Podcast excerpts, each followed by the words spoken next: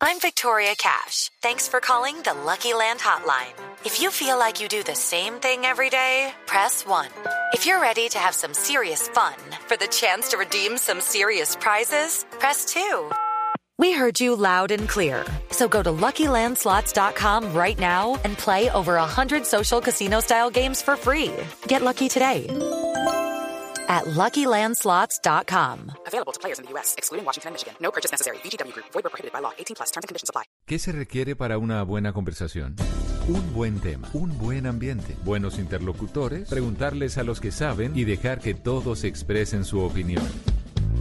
Cada noche encontraremos los ingredientes necesarios para las mejores conversaciones en Bla Bla Blue. La manera ideal de terminar el día y comenzar uno nuevo. Aquí comienza Bla Bla Blue. Conversaciones para gente despierta.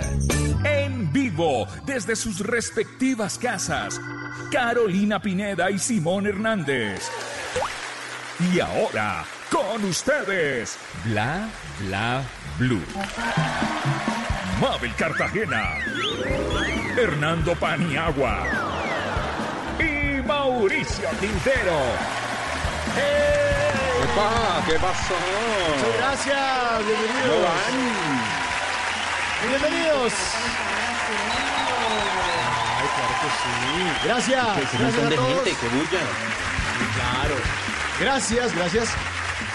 Esto es Bla Bla. Este es el primer talk show que se hace en la radio en Colombia, pero va a ser el último si ustedes no lo escuchan. Entonces ya saben que tiene- tiene que programarse de lunes a jueves de 10 de la noche a 1 de la mañana, porque ahora te escuchamos en la radio. Siempre en el eh, primer segmento, en la primera hora, tenemos invitado invitado de lujo, que ya lo oyeron ustedes en la promo, ya lo vamos a presentar. En la segunda hora vamos a hablar de el top 10 de aciertos o fracasos de gobernantes en el mundo con esta etapa del coronavirus.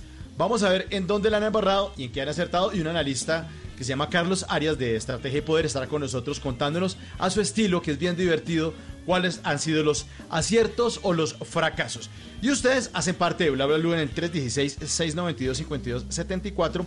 Porque hoy es lunes de querido diario. Hoy cuéntele al querido diario de Bla Bla Blue qué hizo. ¿Qué hizo? ¿En qué se, en qué se gastó este lunes? ¿O en qué lo invirtió? 316-692-5274. ¿Usted, ¿Usted qué lo invirtió, Mabel? La verdad, comida. Ahora me la he pasado comiendo. Eso es una buena versión, por ejemplo. ¿O no, Pani? Yo como no importa, indistinto al día, indistinto si es cuarentena o no, eh, mi ingesta calórica siempre es muy alta. Eh, hoy comiendo. Hoy la, el, gobierno, el presidente dijo que iba a permitir que la gente pudiera salir a hacer ejercicio y me parece importante que entiendan que es permitir, no obligar. Porque ya estaba mi esposa, ay, pero entonces ahora toca salir. No, él, él dijo que podía, no que tenía.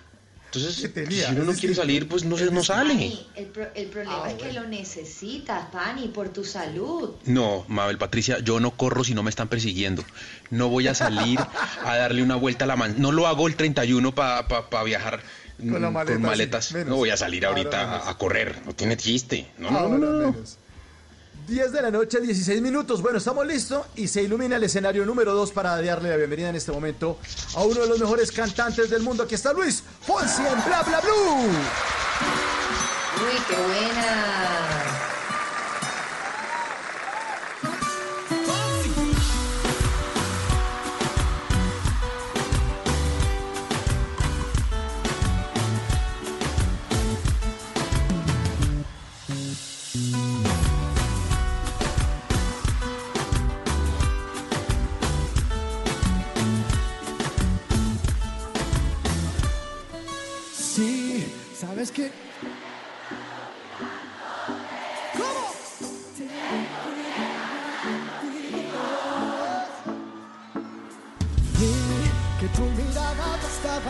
Pero Quintero, este man solo tiene esta canción y pone a la gente a cantar.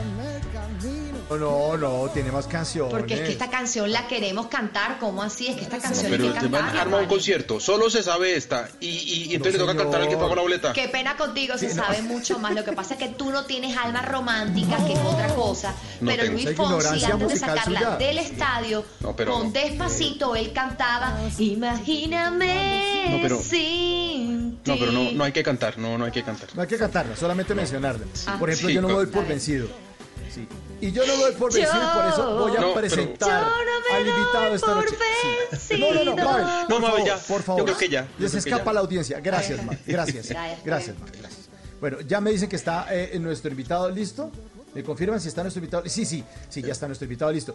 Eh, nuestro invitado esta yo noche ha sido una inspiración. churrísimo. Sí, ya estamos en el Facebook Live a través de nuestra cuenta de Blue Radio, lo pueden ver ahí, ahí estamos en la transmisión en vivo, porque nuestro invitado esta noche ha sido una inspiración para muchos de los que estamos frente a los micrófonos. Hombre de radio, de televisión, empresario, pero lo más importante, un ser humano increíble, un tipazo. Como decía en su programa, mejor dicho, no me lo cambie, mejor darle un fuerte aplauso para recibir al señor Hernán Orjuela Buenaventura, que está aquí en Bla Bla Blue. Muchas Señor, gracias, bienvenido. muchas gracias. Que además está entero, hermano, no tiene una cana, no ha hecho barriga. Es la, mi- es la misma cosa que uno veía hace 30 años en televisión. Un abrazo para Mabel Cartagena en Cali, a Mauricio Quintero, a Hernando, de verdad mi placer. Y quiero contarle mi secreto, Hernando. Lo que pasa es que aquí a Miami me llega directamente importado la crema de Amparo Grisales y Billy Pontoni. Entonces las mezclo, me las unto y me va regio. Con, con la mezcla de las dos cremas uno no, no solamente frena el paso del tiempo, sino que además como que se, se rejuvenece, ¿no? Porque eso ya tiene un efecto muy, muy fuerte. Es, es- es Claro, no, y- Y, y agreguen el efecto que tiene uno eh, a través de estas cámaras de internet y queda uno Sí. regio. Mabel, linda, qué rico verte. Hola, mi amor divino. Ma- Mabel ha mejorado, ¿cierto, Hernán? ¿Usted hace cuánto conoce a Mabel?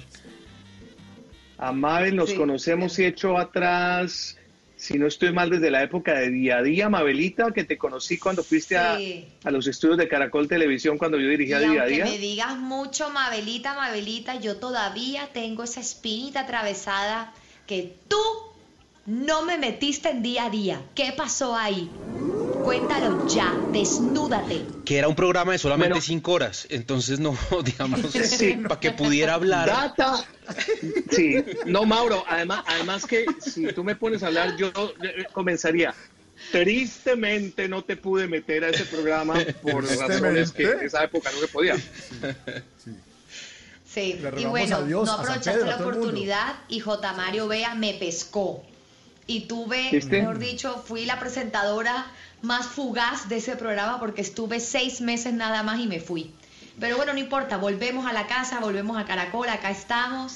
Mentira, Gordi, mentira, yo sé que no se podía en ese entonces, pero te agradezco a ti por haber puesto ese ojo en mí y haberme, mejor dicho, dado el batacazo para entrar a la televisión nacional. Gracias a Hernán, eh, que aparte ha sido como manager de un poco de artistas. Tú tienes como una varita mágica, Gordi, ¿verdad? Pues tengo la varita mágica, lo único es que afortunadamente en ese sentido me fue muy bien, pero la varita mágica nunca la tuve en la billetera, porque No. en más de una circunstancia fui manager de algunos artistas importantes, de los cuales... ¿Como cuáles? A ver, chicanea, chicanea. cuar- cuarto aparte, Sí. Uy, buenísimo. Doctor Crápula, Ah, sí. Uy, top. Eibar Gutiérrez, eh, Sí. Naela, que es una niña colombiana. Claro, eh, Naela, divina. que es importante. Y pude, óigase bien porque Mauricio Quintero lo sabe, pude haber sido manager de Shakira. No, no hable, no hable. ¿Y qué pasó? En serio. Pudo. Yo le cuento la historia y seguramente algún día si se acordara Shakira, yo tengo el lujo de que Shakira en alguna oportunidad tuvo autógrafo mío y yo no tengo autógrafo de ella. No. Porque... Y les voy a resumir rápidamente el cuento. Este no, lo- no, no me gusta mucho hablar de este tema porque la idea no es ufanarse, sino al contrario contarlo como un detalle. Hace mucho tiempo yo trabajé en Disco CBS, que era la, la que hoy en día es Sony Music. Eh, tuve la oportunidad de ir a. Barranquilla porque me tocaba hacer una promoción en Barranquilla. Llego al Hotel de Ajá. Plaza en Barranquilla y allá hay un señor de apellido Mebarak que me estaba esperando en el lobby. Eh, yo Sí. venía a hacer unas diligencias de la radio, entonces el señor Mebarak me dice, mire, ¿por qué no va un momentico hasta mi casa? Que es que mi hija compone. Yo, bueno, señor Mebarak, déjame salgo unos eh, problemas que tengo en algunas emisoras y voy con mucho gusto a su casa. Yo ya estaba haciendo televisión, estaba haciendo 10 viernes. Cuando voy a su casa, Ok. me encuentro una niña de 9, 10 años, muy linda, y me la presenta el señor Mebarak. Me dice, mira, esta es mi hija.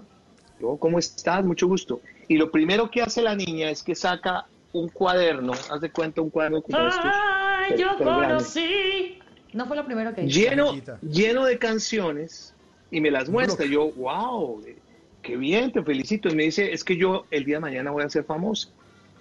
Para Ay, resumirles el cuento, el papá me dice, No le mira, es que paraste mi hija bola, ¿verdad? se llama Shakira, eh, estamos buscando una disquera y nos gustaría que tú nos ayudaras. ¿A ti te gustaría ayudarle a mi hija para salir adelante? Yo le contesté al señor Mebarak de manera muy sincera, Mabel, Mauricio y Hernán. Le dije, Ay, no, señor ¿qué Mebarak, dijiste, es que el, problema que tengo es que no tengo tiempo, porque ando muy ocupado. Eh, No. Llegué a Bogotá y para hacerles cortica la historia, después Shakira llegó a la disquera gracias a Ciro Vargas y hoy en día pues tengo ese grato recuerdo de que pude haber sido el manager No. No, de no, Shakira. no, no. Pero miren cómo es la vida, no hubiera conocido ni a mi mujer, ni hubiera tenido los hijos hermosos que tengo en el día de hoy, ni estaría aquí conversando con ustedes porque hubiera sido muy difícil. No, seguramente habría sido 24. dificilísimo. Sí. Bueno, Y el gordo, pues te 24 en Bla Bla Blue estamos esta noche con Hernán Orjuela, eh, que está con nosotros en esta horita de Bla Bla Blue. Hernán, pero usted en qué momento se dio cuenta que usted servía para hacer radio, para hacer televisión? Cuando era niño el que jugaba las cámaras en su casa, ¿cómo fue ese proceso? Sí, yo, yo, creo que, yo creo que cada persona tiene su, su, su talento escondido, así de pronto te digan otras cosas. Y yo desde muy pequeñito tuve la inquietud, te- te- les voy a contar algo, yo toda la vida crecí siendo solo pero bien acompañado, quiero decir, tenía amigos, pero me gustaba mucho la soledad, sobre todo porque compartía con mis propias cosas, era muy creativo, organizaba mis festivales de música con, los, el, con el tocadiscos y los discos de mi papá, eh, creaba eventos solo, me divertía, además porque me daba pena que de pronto en la calle me vieran haciendo ese tipo de babosadas que en esa época decían, bueno, este man que está haciendo, no entendía. Y digamos que ahí fueron las primeras, los primeros apartes, Un- una amiga de mi, de mi mamá, eh, de origen samario, una señora con cierto dinero, eh, vio mi talento de alguna manera y me regaló una grabadora. Y yo con esa grabadora, que era una grabadora muy pequeña de cintas, empecé a hacer mis radionovelas. Entonces empecé a hacer historias de vaqueros, historias de fantasmas, pero nadie me paraba bolas porque en mi casa mi papá era ingeniero mi papá quería que fuera yo doctor. El hecho es que pasó mucho Pero el esto lo tiempo hacías que en tu tiempo libre, lo hacías tú solito en tu cuarto encerrado. solo, solo en mi cuarto encerrado, eh, eh, como te digo, en mi soledad, en mi soledad, muy acompañado de la parte de, de creativa y sobre todo que me gustaba crear ese tipo de historias. El tiempo pasa dentro del colegio, en el colegio realmente hago algo de teatro, pero no tengo mucho el tema de radio, pero sí tenía muchos, digamos, personas que admiraba de la forma creativa como hacía la radio en Colombia. Y uno de mis grandes mentores y uno de mis grandes admirados siempre fue Armando Plata Camacho, el Chupo. Claro, el chupo. Porque el Chupo, el Chupo fue siempre un loco de la radio. El hombre metió una vaca, una, cuando le dio por hacer esto una radiotón, metió una vaca es que para que con la leche lo purificara más y pudiera seguir echando cháchara, pero era parte del mercadeo. Eh, Armando tuvo los primeros programas, de, de, digamos, de música alterna en una emisora que se llama Radio Monserrate. Entonces, yo quería de alguna manera ser referente como Armando, pero en el colegio me hicieron bullying, porque había un amigo que me decía, ay, usted quiere ser como el chupo plata, juá, juá, juá, porque ya me estaban escuchando un poco hablando, digamos, con tono de locución. Sí. Eh, cuando yo me frustro como médico, porque el orientador profesional de mi colegio dice, usted tiene que ser doctor, usted tiene cara de doctor y termino en la Universidad Juan N. Corpas, obviamente echado a los seis meses porque no logré yo pasar los exámenes.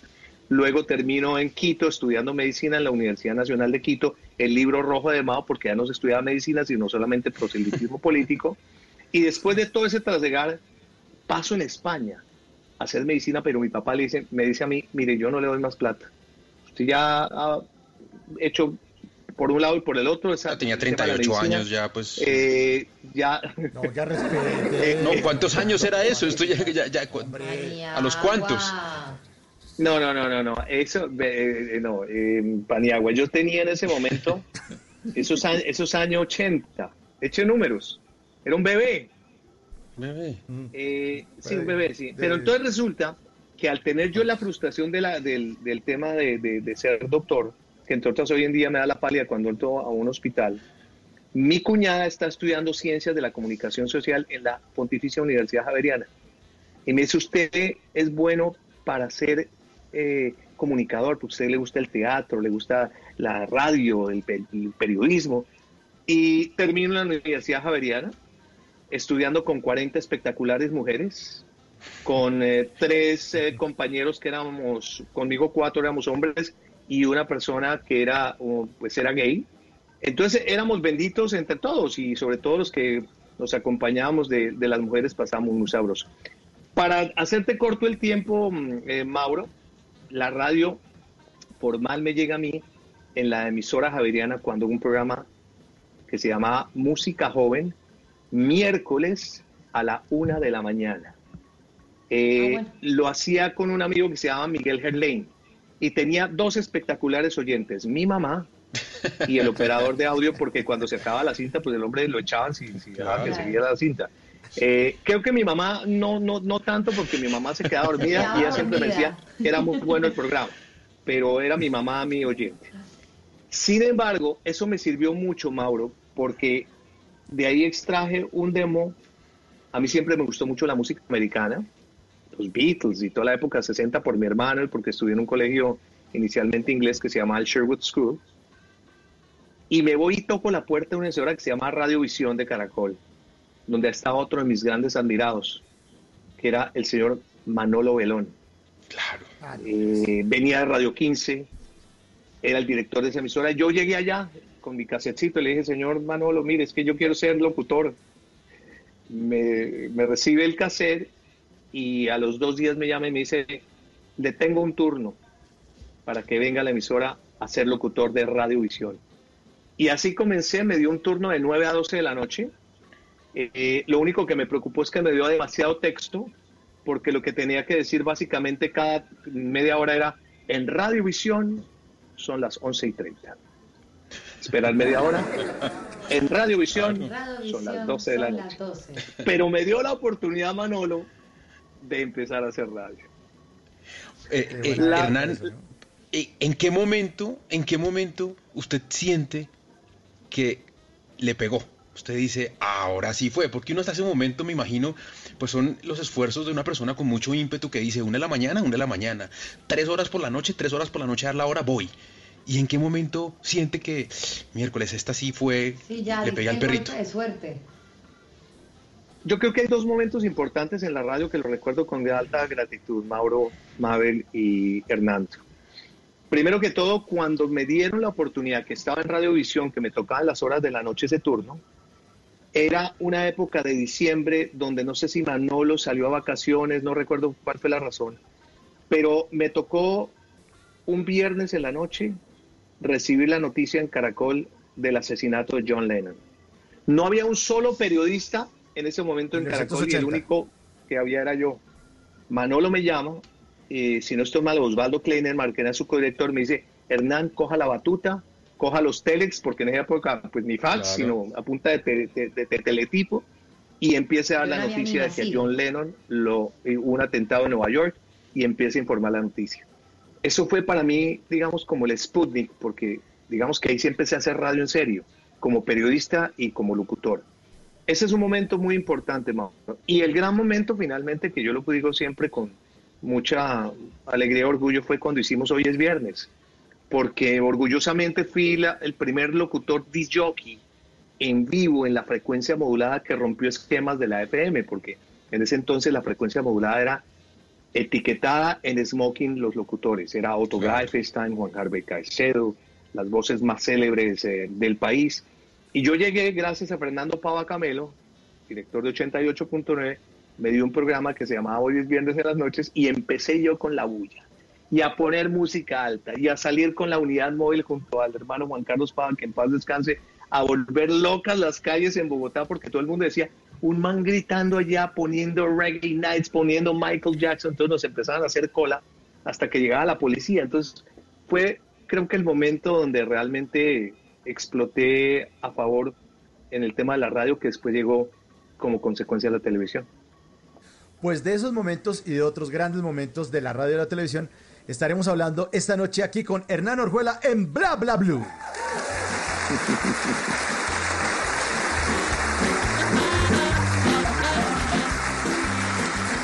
Y ahora en Bla Bla Blue venimos a robar.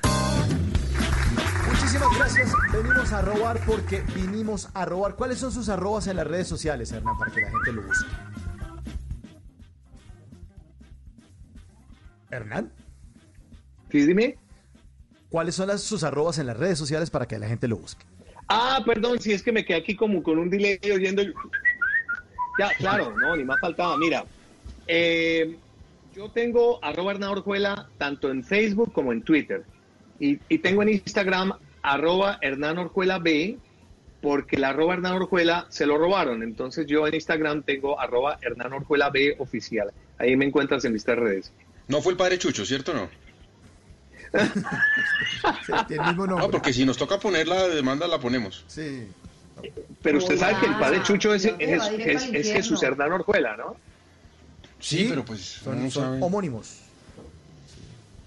Bueno, Sí, la única diferencia es que el, que, el, que, que el credo de él es diferente al mío, pero, pero bueno, ahí Ah, sí. estamos.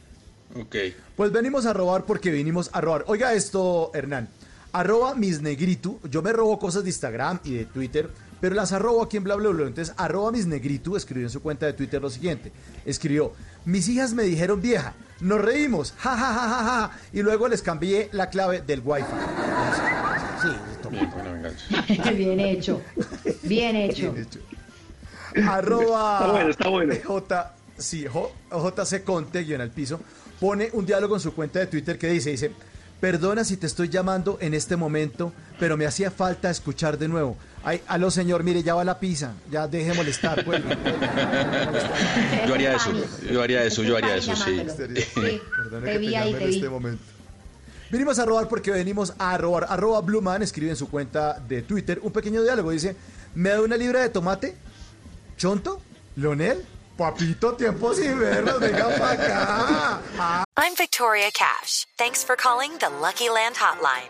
If you feel like you do the same thing every day, press 1. If you're ready to have some serious fun for the chance to redeem some serious prizes, press 2. We heard you loud and clear. So go to LuckyLandSlots.com right now and play over 100 social casino style games for free.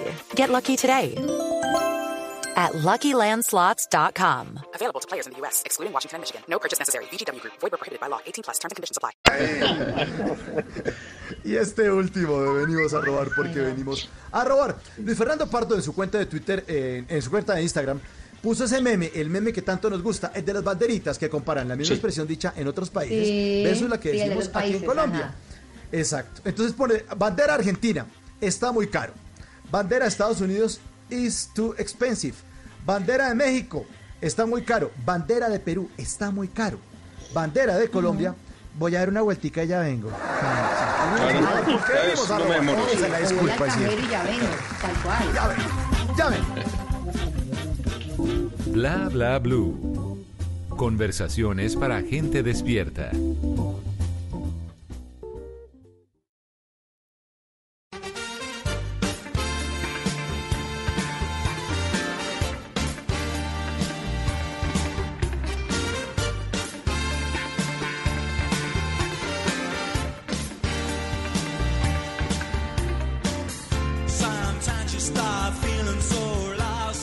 Pues esta es la canción que marcó a toda una generación que esperaba a Hernán Orjuela los viernes a que nos gritara, hoy es viernes. Y uno decía, qué delicia, mañana no toca ir al colegio. Pero además- máximo, Hernán. Eh, además era una inyección de energía, esto era con los puños arriba.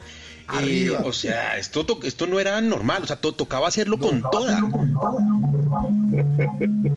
Una Sí, pregunta, ¿ese eh, programa fueron fue en qué épocas muy año? bonitas, muchachos, porque esos finales de los años 80 eh, Sí. donde, como te contaba, yo estaba haciendo ya radio, hacía hoy es viernes en, en- en la superestación. Claro, es que yo Y acababa cuando de nacer, por Aure- eso no lo tengo en el Aure- radar. sí. Aurelio Alcárcel Carrol, que era el director en ese entonces de proyectos especiales de RTI, eh, tenía en mente, eh, él le gustaba mucho la música y me escuchaba eh, en, en la, en la radio, en su carro, y algún día me llamó a la emisora y me dijo, oiga, ¿usted algún día quiere hacer un programa de televisión? Y yo, wow, pues Claro. maravilloso. Sin embargo, digamos que quedó en un tema de conversación eh, aleatoria. Sin embargo, un día, y llevando los, las anécdotas eh, eh, paso a paso, yo no me cansaré siempre de agradecerle enormemente a muchas personas que ayudaron a que mi carrera ascendiera, dentro de los cuales, como les decía, Armando Plata Camacho, Manolo Belón, el mismo Alfonso Lizarazo, el mismo Aurelio, pero a la que siempre he agradecido enormemente por su incumplimiento fue a Amparo Grisales. Porque si no hubiera sido porque Amparo Grisales incumplió una llegada a Colombia procedente de Brasil donde le tenían preparado un show para los viernes, que era el show de Amparo Grisales, este pecho no hubiera podido entrar. Amparito no llegó a RTI y en el momento en que Patricio Wills, que era el presidente, dijo miércoles no hay programa con Amparo, ¿qué vamos a hacer? Aurelio levantó la mano y le dijo, yo tengo un man que hace, que hace radio, que tiene un programa muy bueno en Bogotá, que puede presentar videos y podemos, traigámoslo. Patricio ante la angustia dijo, bueno, traiga ese chino. Y por eso yo siempre tendré que decirle a Amparito, hoy, mañana y siempre me erizaré por ti. Gracias por dejarme entrar a la televisión, Amparo Grisales. Ay. Pues así sonaba Hernán Orjuela los viernes, los viernes en Uy. Colombia en la televisión. Muestre, Hoy es viernes, bailando la radio, esta super sección donde presentamos con Freddy y las chicas del viernes el tema número uno de las radioestaciones juveniles. Hoy tenemos un excelente tema, se llama Neutron Dance de las Pointer Sisters. Está sonando muy bien en las radioestaciones juveniles de Bucaramanga, Cartagena, Barranquilla y Bogotá. Freddy y las chicas del viernes con Neutron Dance. Ah, buenísimo. Ah, ¿qué tal ese tema? Y esto era el, el máster de fondo, ¿no? Atrás las pantallas, los televisores, estaba como el máster. Claro, Como- no, no, es que acuérdate, eh, Hernando, es que es- el tema era distante porque era la época donde el chroma key empezaba a ser puro en la televisión. Entonces yo tenía atrás, el, el, el set que yo tenía era muy pequeñito, era una mesa realmente muy cortita. eh, teníamos los efectos especiales y en la mesita que habíamos escasamente dos personas y quedábamos apretados. Pero era tan divertido ese programa que incluso lastimosamente no tengo fotos, no sé si existan videos, pero ahí senté yo en alguna oportunidad a Soda Stereo. Estuvo el gran combo de Puerto Rico que eran como No. 15, estuvimos metidos ahí. Eh, era, era muy divertido porque la, la- la gozábamos de una manera muy especial y sobre todo que tenía la sensación de, de ser un programa, como lo decía Mauricio, de viernes. Eh, La gente salía de- de- a desestresarse de su colegio, de su universidad, de su trabajo, quitarse la, la corbata y pasar divertido, sobre todo en una temporada que duramos tres años mal contados en la, en la, en la televisión, hasta que llegó una licitación, eh, tumbó el horario de los viernes de RTI y ya después pasé a otras etapas diferentes de mi carrera en televisión. Ven, eh, Hernán, no fue por ti que salió esa frase que todavía es la hora, todo el mundo lo dice, no importa qué generación sea, pero todo el mundo la dice y es todo porque hoy es viernes, algo así. Sí, gracias a Dios, hoy es viernes. Hoy es viernes. Gracias a Dios. Hoy es gracias viernes. a O sea, tú Dios. patentaste esa frase. Sí. Yo- ¿Te pagan yo me por esa imagino- frase o no? No, que ojalá.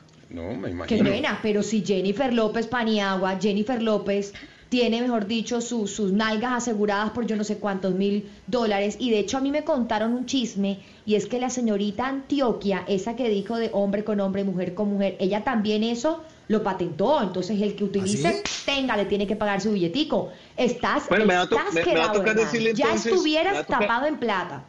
No, me va a tocar decirle a Ricardo Henao- Henao porque creo que los viernes en el noticiero sí, señor. Ah, sí, cóbrele, sí, sí. colorado, sí. Sí, sí, Pero sí. mire, en la vida y Mauricio, que me conoce hace mucho tiempo, de la cual hemos participado en tantas cosas interesantes de la televisión y de la radio, tú sabes que, que muchas veces eh, le puede a uno más la pasión, la creatividad, las ganas de hacer, y uno bota, bota, bota ideas hasta que nacen programas eh, que entre otras uno dice, wow, fui visionario de realities. fui visionario de concursos, pero, Así pero lo hacías tanto de corazón más que por negocio, que hoy en día se arrepienten un poquito, pero de todas maneras le queda la satisfacción que, que, que la carrera la lleva uno en la sangre y que tarde o temprano pues ha dejado en cierta manera un, un poquito de, de historia y especialmente en la televisión colombiana en, en el área de entretenimiento. Oiga, Hernán, yo, me imagino que, fueron momentos de, mucha euforia, de mucha alegría, porque la fama llegó a un eh, pico muy alto. ¿En algún momento usted sintió que eso se le iba de las manos? ¿En algún momento se sintió arrollado por, por, por ese éxito tan grande y por ese reconocimiento de la gente en todas partes? Sí, y no te lo puedo negar, me costó, me costó mi primer matrimonio. Yo me casé muy jovencito, me casé a los 22 años eh, con una cartagenera, bebé. tuve mi primer hijo, que afortunadamente pues hoy en día es un director de cine, muy prestigioso, pero, pero, pero la, la falta de madurez, Fernando, eh, al entrar y al ingresar a un mundo que para mí era realmente nuevo, porque yo toda la vida Nuevo, estudié claro. comunicación social, era para realizar televisión y no para presentarla.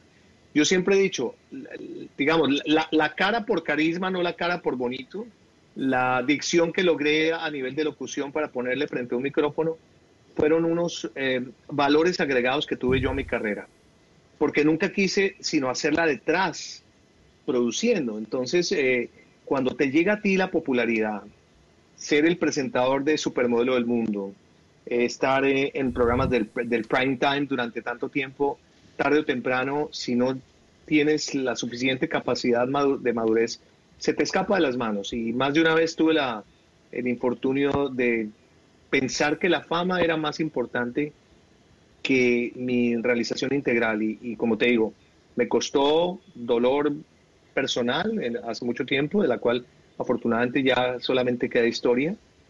Pero a veces puede pasar, ¿no? Que la fama te lleve a soberbia hacer cosas. Sin embargo, hoy en día, yo lo puedo decir con cierta claridad, hay prioridades en mi vida que la misma popularidad, durante más de, wow, casi 40 años que he trasegado en este negocio.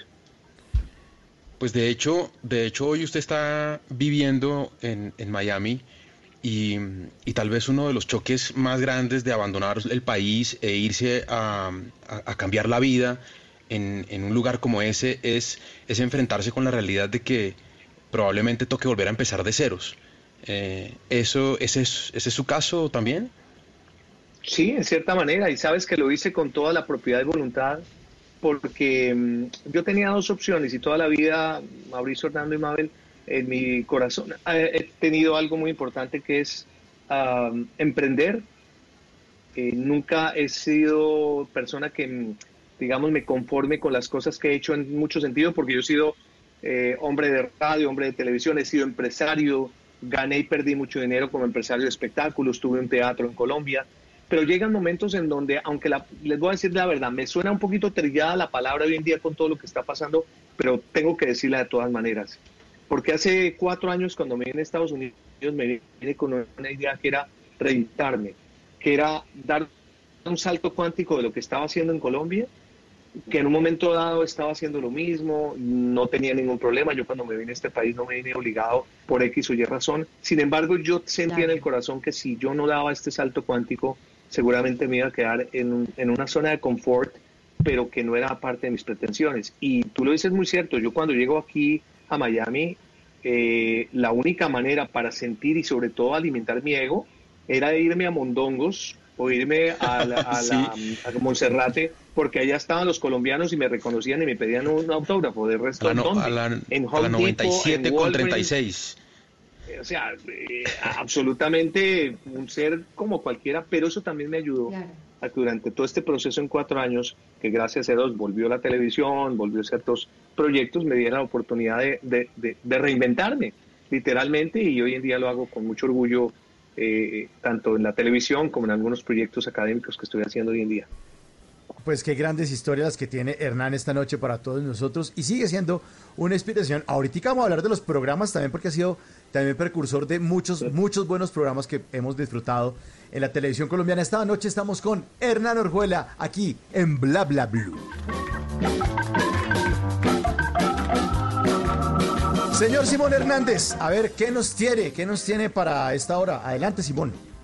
Hi, this is Lady Gaga, And today I'm so happy that we are one world together at home.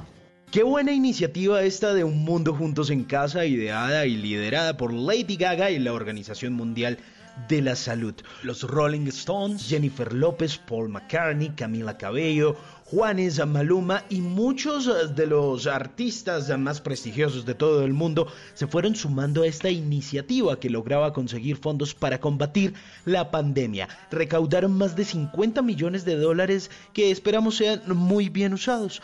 Las buenas ideas y las buenas acciones son más virales que cualquier otra cosa, o al menos esperamos, o eso es lo que uno quiere pensar, o lo que le hacen pensar a uno cuando Victoria y David Beckham se unen a la causa para también presentar a este Rocketman. By COVID-19, our dear, dear friend, Sir Elton John. Thank you, thank you, thank you.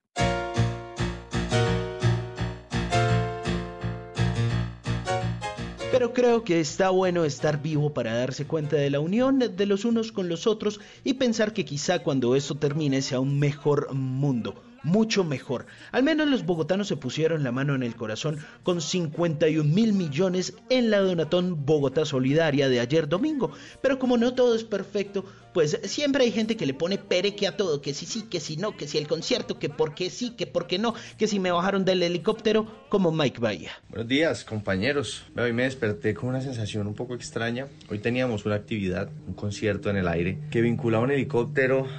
Eh, y muchas otras actividades. Quisiera saber todos los que se opusieron, todos los que hicieron tanta fuerza para que este evento no se llevara a cabo, que era tan malo. Eh, ¿Qué están haciendo hoy? Pero calmado, tranquilo, que estoy seguro que muchos estamos ayudando, Mike, o algunos, seguramente no ayudando, pero sí haciendo el oso, como Paulina Rubio. Uno a esta causa, yo me quedo en causa, yo me quedo en casa. Y bueno, help coronavirus muy contenta, emocionada. Todo esto es nuevo para todos nosotros. Tal vez porque no decidiste quedarte conmigo. Cosas graciosas, cosas buenas y cosas malas que nos ha dejado el COVID-19. Esto a propósito de nuestro tema de la segunda hora en Bla Bla Blue. Top 10 de los gobernantes más acertados y las 10 embarradas más grandes en el manejo de la crisis del coronavirus con nuestro gran invitado Carlos Arias. Óigame, Hernán, eh, ¿usted hubiera sido manager de Paulina Rubio, por ejemplo? Tocaba. ¿Qué tal el video? Ah. Eh, buena pregunta, oye, pues ahí sí todo por la plata. Nada que hacer.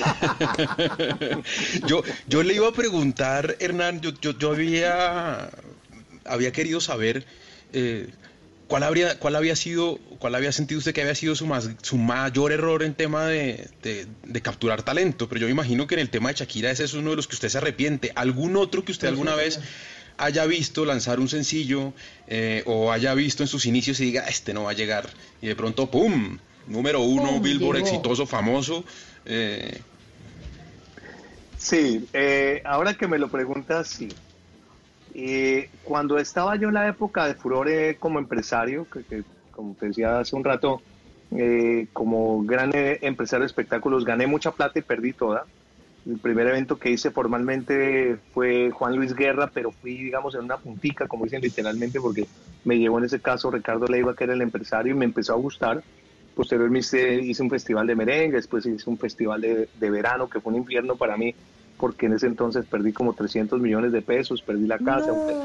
y, a medida que empezó a pasar el tiempo, empecé a hacer algunas historias eh, interesantes en el mundo del espectáculo pero mm, sí recuerdo claramente que alguien, cuando estaba surgiendo Don Omar y empezó todo este fenómeno que asociaba un ritmo que le estaban denominando reggaetón, me dijeron a mí, ¿usted cree que el reggaetón va a vivir y usted le apostaría a hacer espectáculos de reggaetón?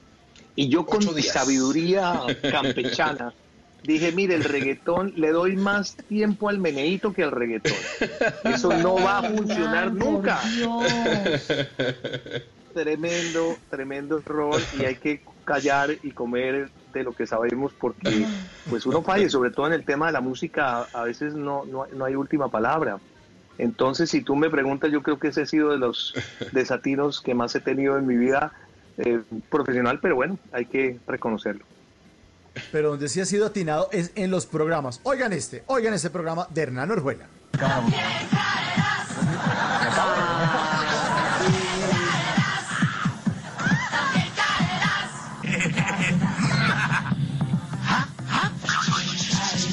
Y ahí salía Hernán con una cámara escondida en el piso pataleando y salía Vicky Rueda también haciendo una cantidad de muecas. Buenísimo, esa es la etapa inicial de También Caderas de 1999, también cuando estaban iniciando los canales privados. Así es. Eh, tú, tú sabes que también Caderás fue una proyección de lo que hicimos durante muchos años en No Me Lo Cambio. Que fue, yo creo que el programa bandera que logré hacer dentro de mi historia, sobre todo porque fue como una ave fénix, nació de las cenizas de un domingo en un canal que se llama el Canal A, donde te entregan a ti tres horas, haga alguna cosa, y los primeros tres meses fueron un absoluto desastre porque yo tenía un, un colchón de retazos, hasta que se me iluminó, yo no sé de qué manera, o alguien me iluminó, yo no me acuerdo qué pasó. Diga, métale humor, mezcle cosas casuales y haga cámaras escondidas. Cogimos, en ese entonces tenía yo solamente un asistente, un camarógrafo, y empezamos a hacer formato de bromas y el programa se volvió una sensación que duró Un hit, wow. claro. Eh, en, mi, en mi temporada yo duré con, no me lo cambie, casi 8 o 9 años. Después eh, yo vendí los derechos de, de ese programa que creé, pero de ahí salieron muchos hijos, porque salió gente corrida, todo por la plata, eh, no me lo cambie Junior, o sea, salieron una cantidad de programas de ese que se desprendieron en una época de la televisión que era muy bonita, lo que les decía, fuimos visionarios, Mauro, y Hernando y Mabel, porque porque todo por la plata y gente que corría eran reality, lo que pasa es que eran reality de a peso, eran hechos en la calle, eran hechos Claro. eh, de manera tosca, pero finalmente lo que estábamos haciendo nosotros era poner a la gente a concursar porque, porque se bajara por, por 200 mil pesos, se tomara un tarro de arí. O por salir en televisión. O sea, era una, una cosa absurda lo que nosotros hacíamos y las experiencias. Yo, yo hiciera un libro de No me lo cambie, Dios mío, hoy en día creo que la fiscalía estaría entre ojos conmigo porque hicimos mucha barbaridad. Porque yo, yo Eh, tengo... además con- sabes, Ma- Mauro, la- además la con unos era- secuaces. Usted, usted imagínese eh, que, que- que estaban Kevin Colmenares, Sí. estaba eh, Papuchis, estaba Don. Gediondo. No. Don Gediondo, imagínese Don estaba- Gediondo. no, Imagínese, imagínese esos tres. No, ya con esos tres dañan una fiesta en la No, picota, sí, sí, sí. No, no, no, Pero- Sí, no, Despu- no, y, después y en llegó ese entonces José el bullying, Ordóñez. el tipo de bullying que ustedes hacían era, era como muy sano. Hoy en día el bullying que ustedes hacían en ese entonces es de cárcel. Esto No, el- claro, no, reclusión. no- no pasa el pero- filtro. No, pero espere, pero es que éramos muy irresponsables porque nosotros no medíamos las consecuencias. Entonces nosotros era a la topa tolondras. A- Además que quiero decirles, yo, yo era como el padrino, yo era el autor intelectual y tenía un poco de secuaces sinvergüenzas que me paraban bolas y hacían las cosas. Entonces yo nunca, yo siempre estaba detrás Detrás. haciendo la veeduría. Sí, era, era el más sinvergüenza era yo, pero ellos eran los, los gregarios y lo hacían divinamente y por eso salieron tantos. Ah, Juan Carlos Villegas, fue otro personaje que estuvo Ah, ahí. Villegas también, sí. Claro, Juan es que Carlos Villegas, mucha gente, obvio. Mauro, Hernán, pero... que eran, eh, Hernán, que, que eran, ¿Nunca les metieron la mano? Gabriel de las, Gabriel de las Casas hacía un Gabriel de las payaso Casas pasó por ahí. en el centro con que, que salía asustando a la gente que iba pasando por la calle y salía él como un payaso eh, saltando a la Ah, gente. Era Gabriel sí, de sí. las Casas. el- el ¿Nunca les metieron la mano. Hernán? O sea, nunca nadie, una persona que fuera caminando se emberracó y les metió la mano. Es que yo decía, pero ¿cómo semejante susto tan macho? Sí, hubo, hubo- hubo un par de atentados, eh, sobre todo uno especialmente a... Porque es que el más, el más osado era Papuchis. Papuchis era como el más arriesgado en salir y enfrentarse. Y creo que un par de veces sí le, le- le levantaron la mano. Y también tuvimos momentos de mucho susto.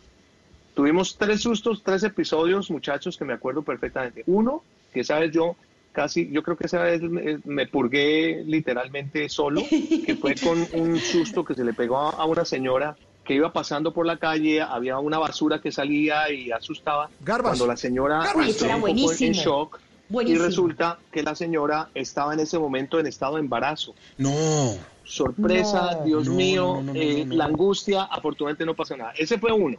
El otro, Solo rompió fuente la fue- señora y ya. No solamente, sí, no, y, y- y se llamó Hernancito el que llegó. Eh, otro que hicimos que fue realmente una irresponsabilidad es que en alguna oportunidad se le hizo una cámara escondida a unos Boy Scouts cerca a Fusagasugá, argumentando de que llegaba la guerrilla a eh, secuestrar al, es- al, al jefe mayor. Uy, y los desnudaron, llegaron todos y resulta que esa era una zona donde había evidentemente guerrilla. Gracias a Dios no llegó ni el ejército ni la guerrilla porque no estaríamos contando ese tema. Se armó una balacera, sí. Y la, y, y la tercera vez, literalmente, Mauro, una balacera es que estábamos grabando en un sitio que quedaba en la 137 con séptima. Se estaban grabando unos chistes en el segundo piso. Cuando se estaba grabando, se oye pa, pa, pa, pa, pa, pa. Se voltea el comediante y el camarógrafo y había entrado un sicario y había hecho un atentado en el primer piso. El camarógrafo logra tomar con la cámara y se da cuenta cuando sale el sicario de, a la calle No puede ser. y llegan a mi oficina los dos. y Entonces llegan pálidos, no llegaron blancos como un papel. Y me dicen, Hernán, en este cassette tenemos el testimonio ocular de un atentado que sufrió en tal restaurante. Y yo, ¿qué? Muestre, metimos el cassette ahí en, la- en- en- en Betamax. Eh, no, ese- y entonces pusimos y evidentemente se ve la cara y el rostro de ese sicario. Y cojo yo ese cassette y le digo, este cassette, mejor dicho, se va ya para el, lo quemo. Usted sabe lo que en este momento implica no solamente el tema de las autoridades, sino donde este señor se dé cuenta que fuimos nosotros. En esa época, la noche que de eran los dueños de todo. El cassette, el cassette creo que, no, el cassette se perdió, yo lo boté, me lo comí alguna cosa porque el susto fue aterrador, pero fueron comí. tantas y tantas cosas que pasaron en esa época que son inolvidables. Bueno, Nelson Neira, que también eh, Mauricio lo conoció plenamente porque eh, Nelson era otro de los lo- locos increíbles, el esposo de Isa Raye, que en paz descanse. Eh, eh, Perdomo, Per- Perdomo fue uno de los pioneros que hizo muchos trabajos. Cuando ya llega también Caerás, que es un producto que llega gracias a Dios porque yo tuve una yo tenía una pequeña brecha en mi vida de profesional que fue eh, como respuesta a la soberbia. Porque cuando yo hago No Me Lo Cambie, estoy haciéndolo con Diego Fernando Londoño, eh, Caracol Televisión muy gentilmente me llama para hacer un proyecto. Y era un proyecto muy grande, un concurso que nunca se había hecho. Eh, yo muy hondo y sonando dije, no, yo soy el chacho, yo me voy de, de FL, me voy para ese programa y para resumirles el cuento, este programa duró cuatro meses, perdón, cuatro capítulos al aire porque fue un desastre el concurso. Entonces me quedé sin chicha y sin limonada, quedé sin programas y me tocó esperar una transición hasta cuando llegó también Caerás, de la cual tuvimos mucho tiempo, muchas alegrías, eh, con Patricia Villalba, que fue la primera presentadora, luego estuvo Vicky, Y eh, yo la bueno, última. ahí muchas Yo fui la última presentadora de También Caerás. ¿Tú, verdad? Claro. ¿En qué año? Yo fui la última presentadora de También Caerás con César Ah, con Escola. razón se acabó. O sea, yo acabé el Con razón, programa. Ya, claro. sí, Qué suertecita, ¿no? Se, se, Ay, se tiró madre, todo el como para trabajo de llegar a una fiesta. o sea, sí. Toda la carrera la de. Hernán, una vida entera Bueno, logrando acaban éxitos. este programa ya. Usted llegó y dijo, todo. ya no más. Esto sí acabó. Además estamos Ya en el momento más emotivo, ya para despedir la entrevista. Hernán, muchas gracias, un abrazo por todo. Yo acabé ese programa. Ay, llegó la, la cereza que le faltaba a este lado. Gracias, Mavi. Gracias, Mavi. Hernán, de verdad, de verdad, sí, ha sido un gusto tenerlo esta noche aquí en Bla Bla Blue. Oh. Le mandamos un abrazo. Eh, queremos, ya para que eh, en esta parte cerrando nos cuente los proyectos que está haciendo. Está eh, trabajando como speaker, está en unos proyectos muy interesantes en su programa Trendeando allá en, en, en Miami. Y hablando del poder del speaker, hablemos un poquitico de eso ya para despedirnos, Hernán. Sí, gracias Mauro. Sí, el, pre- el presente actual, gracias a Dios, lo tengo en tres cosas muy importantes. Número uno, eh, hace dos años con la anuencia de RCN Internacional me dieron la oportunidad de manejar la oficina de Miami. Tengo aquí dos programas, uno que se llama Trendeando, que va de lunes a viernes y lo presento con Catalina Roballo. Tengo un programa que me encanta que se llama Entrevistas con Hernán, que es un programa directamente de opinión, de visionarios que lo grabo aquí en la ciudad de Miami. Y eh, hace, bueno, yo la venía haciendo ya en Colombia, pero hace dos años sembré dentro de mis proyectos algo que se llama el poder del speaker. Soy speaker trainer. Dicto cursos no de oratoria, sino de comunicación asertiva a empresas, a corporaciones. El año pasado tuve la gran fortuna de estar en, dictando mis cursos en Washington, en Boston, estuve en Orlando, estuve en Houston eh, digamos que, que, que, me logré ya adentrar dentro del mercado hispano en los Estados Unidos y también lo hice en Colombia. Y actualmente, con esto de la famosa reinvención, eh, yo venía yo eh, aplicando un poco eh, un estudio relacionado con comercio electrónico y soy el embajador de una compañía que se llama Ganadores Online, que son creadores de e-commerce profesional donde tú puedes hacer tus productos a través de Shopify, de Amazon, de eBay, pero de manera a, a nivel de volumen y sobre todo con estrategias importantes. Entonces, estoy cubriendo esos tres frentes.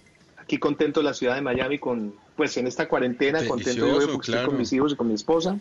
Eh, y bueno, aquí con los brazos abiertos, recordarlos mucho, Mauro, tú sabes lo que te aprecio. Ha sido parte importante de mi carrera porque estas carreras no se hacen solas, se hacen de la mano de compañías, de personas constructoras de vida y de creativos como Mauricio, que tanto tiempo trasegamos en, en televisión y siempre eh, oiga, en altísima Mabel, recordación. Oiga, ¿cómo es? Oiga, Ahí oiga, tiene. ¿cómo es, Mabel? No acabando el programa. Hernán, un favor. Sí, solamente, próxima... solamente, perdóname, eh, Hernandito, solamente, Mauricio y yo solamente nos falta una cosa por hacer en la vida. ¿Qué? Porque jingle le hicimos, le hicimos movimiento Así. rítmico de pelvis, pero nos sí. falta un formato que fue un festival de patinaje. Sí, una cosa y, muy demente, sí.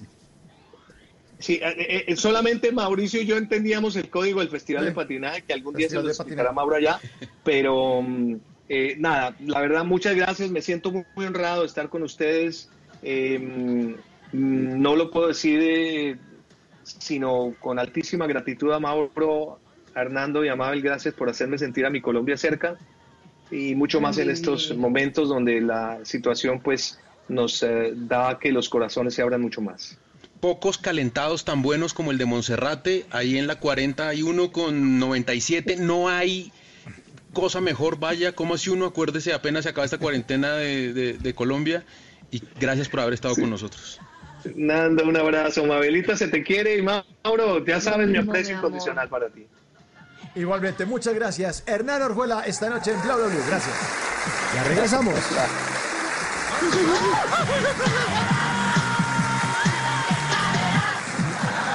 A Mabel Cartagena y Hernando Paniagua les hicimos la prueba y nos salieron positivo para bla bla blue, positivo para bla bla blue, bla bla blue. Por eso entran en cuarentena. Desde el primero de abril, Mabel Cartagena y Hernando Paniagua se suman al equipo de Bla Bla Blue con transmisiones en vivo en redes sociales, con videos y conversaciones de nuestros oyentes y con todo lo que quieras hablar desde tu casa porque ahora te escuchamos en la radio. Bla Bla Blue, desde las 10 de la noche hasta la 1 de la mañana. Bla Bla Blue, porque ahora te escuchamos en la radio. Blue Radio y bluradio.com. La nueva alternativa. Voces y sonidos de Colombia y el mundo en Blue Radio y bluradio.com, porque la verdad es de todos. Son las 11 de la noche, 4 minutos. Soy Javier Segura y se hace una actualización de las noticias más importantes de Colombia y el mundo en Blue Radio. Dos nuevos casos de contagio por COVID-19 se fueron registrados en La Dorada Calda. Se trata de un médico y una enfermera, Brian Camargo. Dos nuevos casos de COVID-19 fueron confirmados por el Instituto Nacional de Salud en las últimas horas en La Dorada Caldas. Se trata de un médico y una enfermera, quienes elevan las cifras a 28 contagiados en este municipio del Magdalena Medio y a 50 en todo el departamento de Caldas.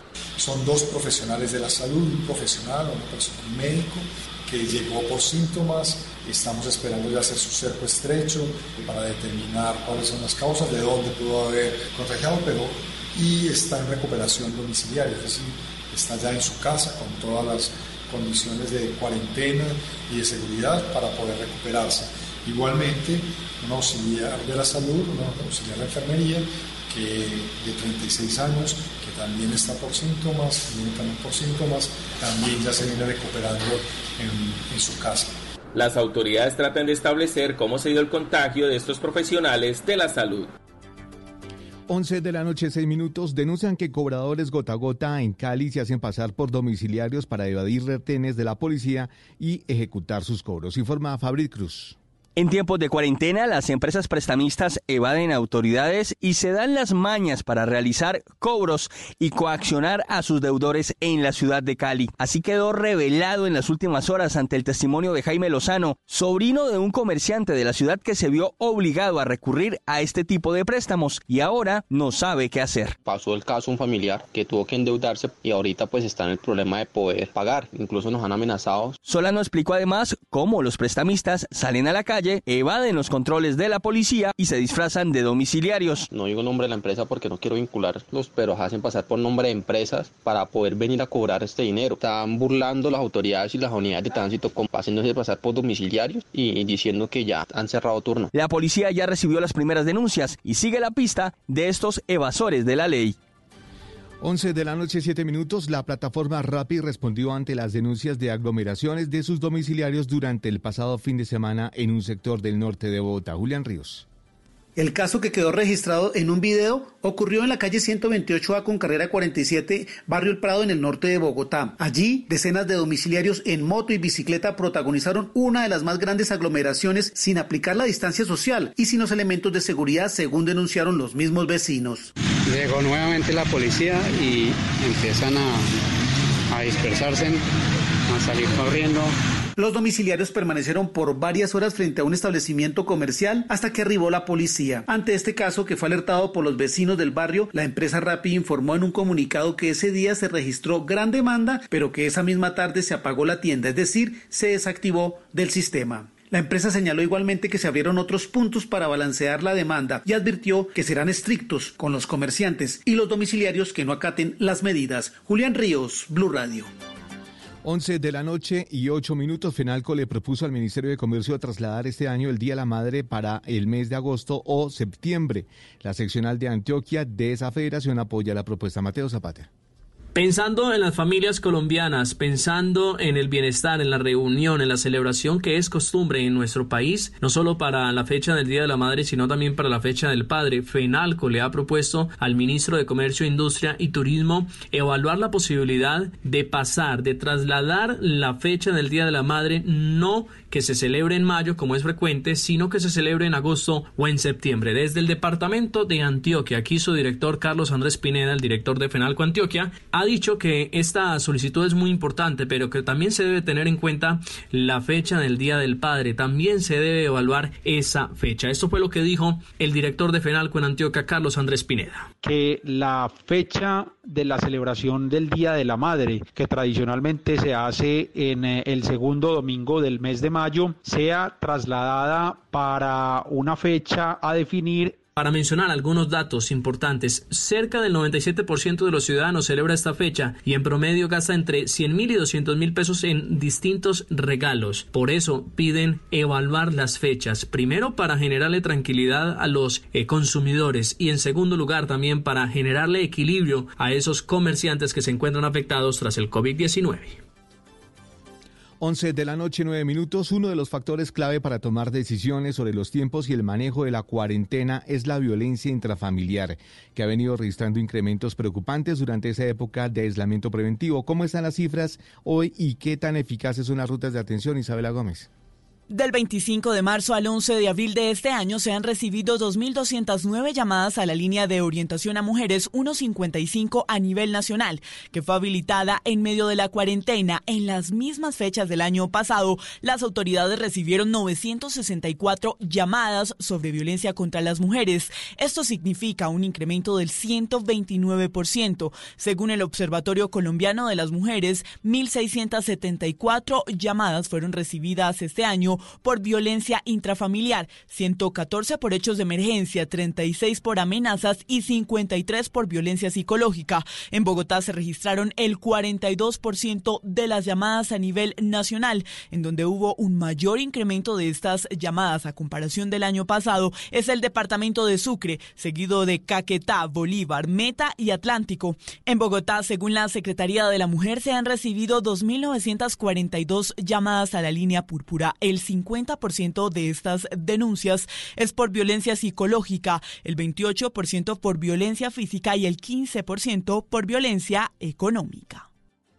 Noticias contra reloj en Blue Radio. Y cuando son las 11 de la noche y 11 minutos, la noticia en desarrollo. La Procuraduría General pidió al Gobierno Nacional atender con urgencia el llamado de las organizaciones campesinas en medio de la crisis. El ente de control dice que urge una respuesta y medidas para proteger al campesinado colombiano. La cifra, los 5 millones de clientes con planes pospago de Claro Colombia que recibirán más datos de navegación en su plan sin costo adicional en lo que resta del mes de abril. Y seguimos atentos porque el presidente de Venezuela, Nicolás Maduro, plantea postergar las elecciones parlamentarias previstas para este año por la emergencia del COVID-19 que el país atraviesa con una precaria economía y un sistema de salud colapsado. La ampliación de estas y otras noticias se encuentra en la No olvide descargar la aplicación Coronap en App Store y Google Play para estar informados sobre el avance del coronavirus en Colombia. Continúen ahora con Bla Bla Blue. Conversaciones para gente despierta. Si es humor. humor. El director del daño Primero, según estudios realizados en las universidades de Harvard, Michigan, Oxford, Open English y el SENA, está comprobado que las esposas que han intentado peluquear al marido en cuarentena, después le han tenido que cambiar porque lo trasquilaron. Está en Blue Radio. Fíjese que otra vez se da que el, gobierno no estaba tan distante de las posiciones de la alcaldesa. O sea que sí hay coordinación, sí tienen en cuenta lo que se dice Bogotá. Pero está bien. Lo que veíamos las encuestas que se publicaron hoy es que la popularidad o la favorabilidad del presidente y de los alcaldes está alta la gente está viendo que los ciudadanos necesitan de un Estado eficiente y cercano. Voz Populi. Aquí van los, los mandamientos de la nueva cuarentena. Amar el arroz sobre todas las cosas. No robar de la nevera cuando todos están dormidos. No codiciar los acetaminofenes ajenos. ¿Cómo, cómo, cómo? Repita, repita. De nuevo, de nuevo. De lunes a viernes desde las 4 de la tarde. Si es humor, está en Blue Radio, la nueva alternativa. Estás escuchando Blue Radio. Es momento de ver las estrellas o leer las páginas de un buen libro. Es tiempo de cuidarnos y querernos. Banco Popular, siempre se puede. Hoy es momento de quedarnos en casa y cuidar a los que tanto han dado por nosotros. Esa es nuestra manera de darles las gracias. Demostremos que somos capaces de ver el lado positivo de cada situación. Unámonos y volvamos a conversar en familia. Saquemos los juegos de mesa y convirtamos este momento en un espacio de amor y reflexión para volver a lo esencial. Cuentan con nosotros y con nuestros canales digitales para que puedan quedarse en casa. Es tiempo de cuidarnos y querernos. Siempre se puede. Banco Popular. Somos Grupo Aval. Vigilado Superintendencia Financiera de Colombia. Dígale no a las noticias falsas. Evite los medios anónimos e irresponsables. En tiempos de emergencias y de incertidumbre, es fundamental la información verificada y confiable. Los medios de comunicación formalmente establecidos, por su profesionalismo y responsabilidad, son el antídoto más eficaz contra las noticias falsas y la desinformación. Infórmese por la radio y la televisión a toda hora, con los rostros y las voces que usted conoce y confía. Fue un mensaje de la Asociación Internacional de Radiodifusión, AIR. A Mabel Cartagena y Hernando Paniagua les hicimos la prueba y nos salieron positivo para bla bla bla. Positivo para bla bla bla. Por eso entran en cuarentena. Desde el primero de abril, Mabel Cartagena y Hernando Paniagua se suman al equipo de Bla Bla Blue, con transmisiones en vivo en redes sociales, con videos y conversaciones de nuestros oyentes y con todo lo que quieras hablar desde tu casa porque ahora te escuchamos en la radio. Bla Bla Blue, desde las 10 de la noche hasta la 1 de la mañana. Bla Bla Blue, porque ahora te escuchamos en la radio. Blue Radio y bluradio.com. La nueva alternativa.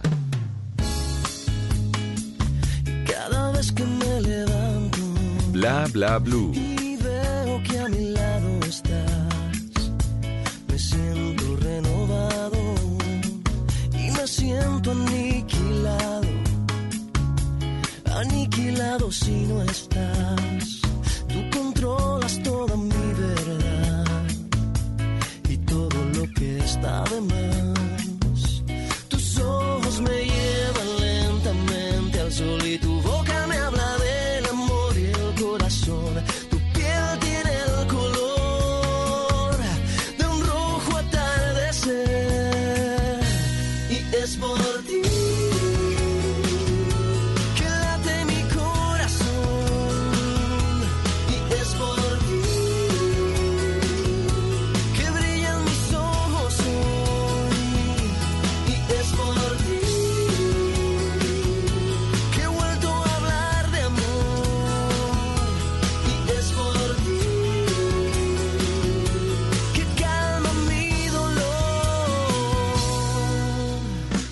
11 de la noche, 16 minutos, estamos en Bla Bla Blue y esta canción la interpretó Juanes, espectacular, en ese especial de Un Mundo Juntos en Casa que fue llevado a todos ustedes a través de las plataformas digitales de noticiascaracol.com y caracoltv.com y a través de las pantallas del canal Caracol después de las 6 y 45 de la tarde. Espectacular este concierto que eh, promovió Lady Gaga en apoyo a la comunidad de quienes trabajan en la salud para combatir el COVID-19. Buenísimo, nos sensibilizaron. ¿Ustedes alcanzaron a ver algunas canciones, Mabel o Paniagua? No, yo no, Pues- yo no pude ver el concierto, Mabel. ¿Tú lo Sí, pudiste ver? Yo vi varios artistas y estuvo muy chévere. Yo no soy muy fanática de Maluma, la verdad. Eh, sin embargo, lo hizo chévere, pero vi después en Twitter que fue como tendencia y le dieron mucho palo porque vino como después del Elton John.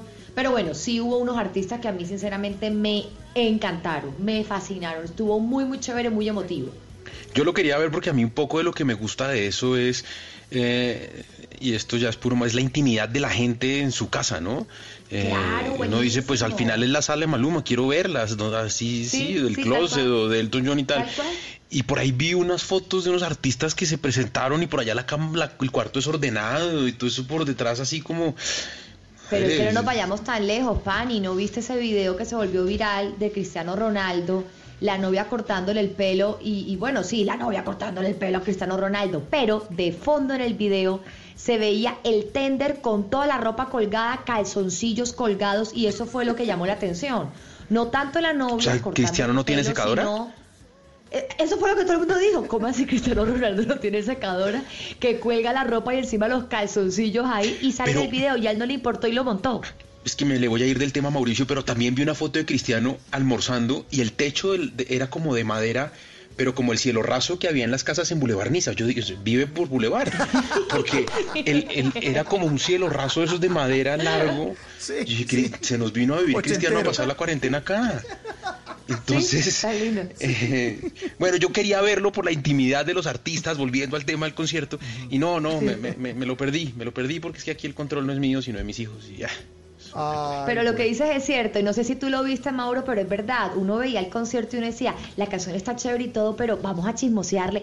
Mira, por ahí salió, tiene un gato. Ay, mira ese, ese mueble de allá. Oye, eso, tienen que pintar esa pared. Hay que... Es verdad, lo que te conecta a la intimidad de estos artistas que siempre son como tan reservados y tan, tan herméticos con su vida privada y verlos en el cuarto cantando.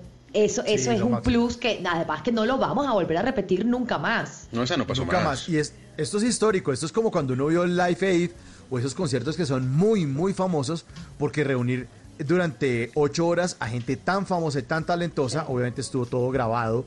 Les pedían a todos los artistas que grabaran, iban lanzando los clips que estaban intercalados, las, las, las historias de los médicos, de la gente que estaba ayudando a todo el mundo alrededor del mundo, eh, valga la redundancia, y estaban también todos los artistas de Emiratos Árabes, eh, estaba gente de América Latina, estaba gente de Estados Unidos, en Europa, y fue increíble, fue increíble, y ahí estaba esta canción que la cantó Juanes de su estudio, vive en Miami, y está fresco con su guitarrita cantando esta canción, Es Mauro. por ti, con la que arrancamos esta segunda hora, señor. ¿Esto es 2004, Mauro?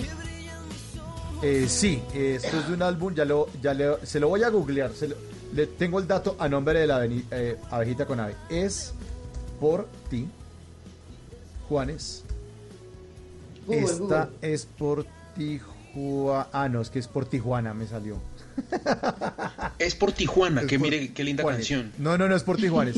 2002. El álbum se llama Un Día Normal, Paniagua. El álbum se llama Un Día Normal y es del 2002. Casi, Siempre es casi que le tenemos- pega. Siempre es que tenemos Vamos nuestros un- años. un concurso ahí de fechas y, y si le pega eh, va- se va ganando unos bla bla premios, bla bla puntos.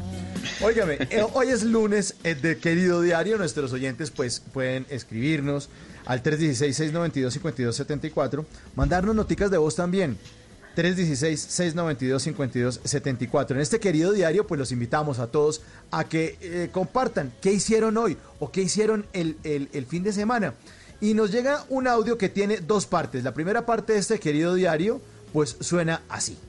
Querido diario, vivo en Squamish, British Columbia, Canadá, y como todas las personas del mundo, en este momento estoy en cuarentena. Hoy ha sido un día muy particular porque aparte de estar en casa y tener a mi hija teniendo actividades del colegio en casa, Solamente pues cuidándome mucho fui a reclamar un paquete en, en- en la oficina postal aquí y llegando vi que había una cola más o menos como de 800 metros, conservando pues la distancia personal entre persona y persona de dos metros. Y wow, dije, no, pues esto yo no voy a hacer esta, esta fila aquí. Pero si no lo hacía hoy, igual mañana iba a ser igual. El horario de atención era de 11 y media a 2 de la tarde, o sea, súper limitado. Y bueno, decidí hacer la fila y finalmente sí me demoré una hora en reclamarlo. Ese fue mi día de hoy. Mucha paciencia. Mucha paciencia. Ella, eso lo dice Suni, que vive en Canadá. Señor, No, pues es que imagínese el planzazo, uno en cuarentena le dicen cola, son 400 personas, ¡vamos! Vamos, vamos a ver gente. ¡Rico! Hay cola. ¿Y al aire libre? Dele, sí, mejor. Pero esto fue la, la- la primera parte, es la primera parte. Entonces, eh, Suni en Canadá dijo, voy a grabar esto, querido diario, para, el, para, para Bla Bla Blue en el 316-692-5274. Y su hijita Sofía le dijo, mami, ¿qué estás haciendo? No estoy grabando un querido diario. Porque, ¿Cómo así? No, es que es una emisora en Colombia Yo que quiero. yo oigo y no sé qué. Yo quiero, yo quiero. Y ¿Cómo se Sofía, que vive en. Canadá, lo grabó, sí, pero lo grabó en inglés. Entonces, ya. el audio de Sofía, de la hija de Suni, en inglés. Dear Diary, my name is Sophia and I live in Canada. And everybody, I know it's hard that you can't play with your friends and you can't have play dates, but think positive, everyone. Linda. Ay, ahora traduzca, Maniagua. Que es muy difícil, que no se puede jugar con los amigos, que no se puede estar con nadie, pero que su invitación es a que pensemos positivo, que, que esta, de esta salimos. Linda, Sofía. No, eso no dijo. De esta salida no dijo. No, ese ya es, digamos, de la cosecha personal del traductor. Ah, bueno, está bien. 11.23, estamos en Bla Bla Blue y vamos a hablar en serio ahora con nuestro invitado de esta hora. Él es Carlos Arias, es gerente de comunicación pública y política de la empresa Estrategia y Poder y está aquí con nosotros porque vamos a hablar del top 10 de las 10 embarradas más grandes en el manejo de la crisis del coronavirus y después de los grandes aciertos. Carlos, buenas noches, bienvenido de nuevo a Bla Bla Blue, señor. Buenas noches, Mauricio. Eh, creo que por fin encontré un beneficio de la, de la cuarentena y es que usted no me invitara al estudio a las 11 de la noche. Entonces, de verdad, muchísimas gracias por la invitación. Saludos a todos allá. Claro, tan rico es de la casa, ¿no? Es la primera vez que, que no estoy chupando frío en los estudios de Bla Bla Blue. Bueno, Carlos, arranquemos entonces. Nadie estaba preparado para ser presidente de ningún país, nadie está preparado realmente. Es algo que simplemente no dictan en ninguna universidad. Lo, lo- lo que, lo, cierto, no, lo cierto es que vea, liderazgo, visión y sensatez, pues son sin duda eh, cualidades que debe tener cualquier mandatario, ¿no? Pero como el oro se prueba en el fuego, el, no- el oro, no el oro, el oro se prueba en el fuego, pues esta noche vamos a calentar ese tema de la pandemia, a ver quién es metal precioso o quién nos salió una tremenda joyita de presidente, de alcalde o de mandatario Dios local. mío. Entonces, arranquemos entonces con que, eh, Carlos, con embarradas. Sí, arranquemos pasito, arranquemos por presidentes de América Latina y yo Eso. le arranco por el, por, digamos que hay dos fuera de concurso, eh, digamos, de esos que, que dice, la reina es Pantene, es, eh, eh, sí, o sea, eh, Trump y AMLO en México, Trump en Estados Unidos y AMLO, AMLO básicamente es, eh, es nefasto para lo que va a pasar en México y en todas las fronteras. Hay que tener en cuenta que México pues, es- no solamente es un referente poblacional en Centroamérica, sino es el puente de cruce entre dos culturas. Y lo que ha hecho AMLO es desastroso, no solamente en términos de su comunicación, sino de su política pública. Pero pues como ustedes me llamaron para, para charlar sobre el tema de comunicación, ¿por qué lo de AMLO es tan nefasto? No solamente porque las medidas fueron emprendidas, las medidas de prevención y mitigación y de supresión han sido tardías, sino porque básicamente confió la salvación de su país y de muchos de los mexicanos a los mitos y creencias de México. Y digamos que eso en términos de cultura política es muy valioso y hay que afincarse en ellos para generar cohesión social. Pero para un tema tan científico, tan de salud pública como este, uno no le puede eh, confiar esto ni al chupacabra, ni a- al Día de los Muertos, nada por el estilo. Entonces, eh, el gran error de AMLO fue haberle confiado la salvación del pueblo mexicano a, una mixtura entre creer y confiar en todas esas ánimas del purgatorio que están en México y a- entre comillas, la ciencia. Y sobre todo el segundo grave error de AMLO está en que no dio ejemplo ni siquiera de cuidado, ni siquiera de, de- de- de cuidado personal y de cuidado de su salud, sino de cuidado con sus palabras. Entonces salía a saludar, sa- sí creo que sigue saludando todavía a la gente calles.